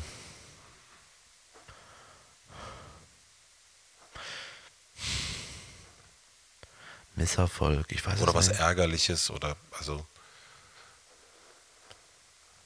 Weiß ich nicht. also wenn es dir nicht einfällt, umso schöner. Ja, ich weiß nicht. Ich, ähm, ja, wenn das, wenn wir nicht mehr das machen könnten, was wir machen wollten, wenn wir andere Dinge annehmen müssten, um so sein zu können, wie wir sind, und wenn wir uns querfinanzieren müssten durch Caterings oder sowas, um damit das Geschäft am Laufen zu halten, wenn Micha sich prostituieren müsste für irgendwelche großen Agrar- oder Industriekonzerne, um Dinge zu verkaufen mit Lächeln oder ich irgendwas, ich für irgendjemand posen müsste, wo man sich fragt, oh mein Gott, wieso postet er für den?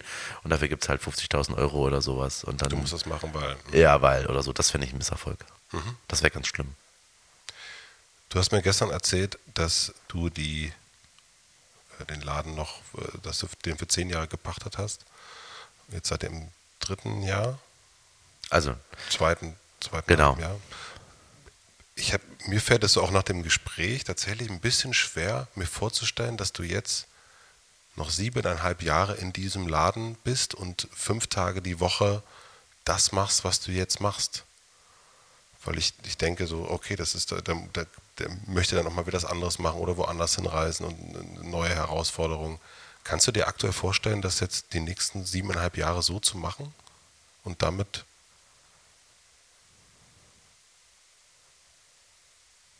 ja, Ja? ja. Ja. Ich habe alles, was ich will. Eigentlich so, momentan. Ich habe eine tolle Freundin. Das muss ich- Das muss musst du jetzt sagen. Das muss ich jetzt sagen, weil es viel zu spät ist. Ich habe die beste Freundin überhaupt. Billy Ähm. hat nicht mal 50.000 Euro dafür bekommen. dass er das sagt. Es fällt mir auch nicht einfach, es fällt mir sehr einfach, das zu sagen. Schön. Nein, ich, ich habe ein wahnsinnig tolles Team. Ich habe äh, ein großartiges Restaurant. Ich habe eine tolle Weinkarte. Ich kann mir, ich habe die tollsten Weine auf der Karte, die ich selber auch privat trinken kann. Ähm, wir erreichen ganz, ganz viele Menschen mit unserer Küche, mit Michas Küche. Ja, wir erreichen ganz viele Menschen mit, dem, mit der Art des Restaurants. Wir inspirieren vielleicht auch den einen oder anderen auf irgendeine Art und Weise. Und das ist alles, das ist gut erstmal. Und ähm, da wird sicher noch das ein oder andere passieren.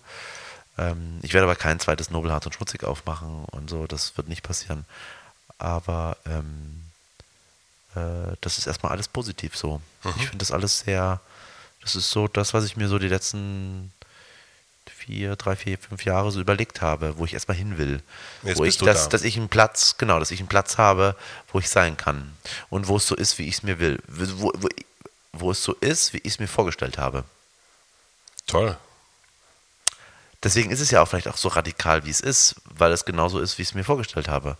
Und wer damit nicht klarkommt, tut mir leid, sorry, aber es gibt noch 6499 andere gastronomische Betriebe in Berlin, in die man auch gehen kann. Und dann ist es halt so. Also, ja. Ich habe die letzte Frage. Mhm. Ähm, stell dir vor, ich habe eine sehr große Plakatwand für dich gebucht am Alexanderplatz. So, ein- so, diese riesigen Dinger, die da immer runterhängen, wo dann so ein Samsung wirbt oder ein T-Mobile oder ein Whisky oder was auch immer. Und du darfst eine Woche bestimmen, was da drauf steht. Ein einziger Satz. Welcher Satz wäre das?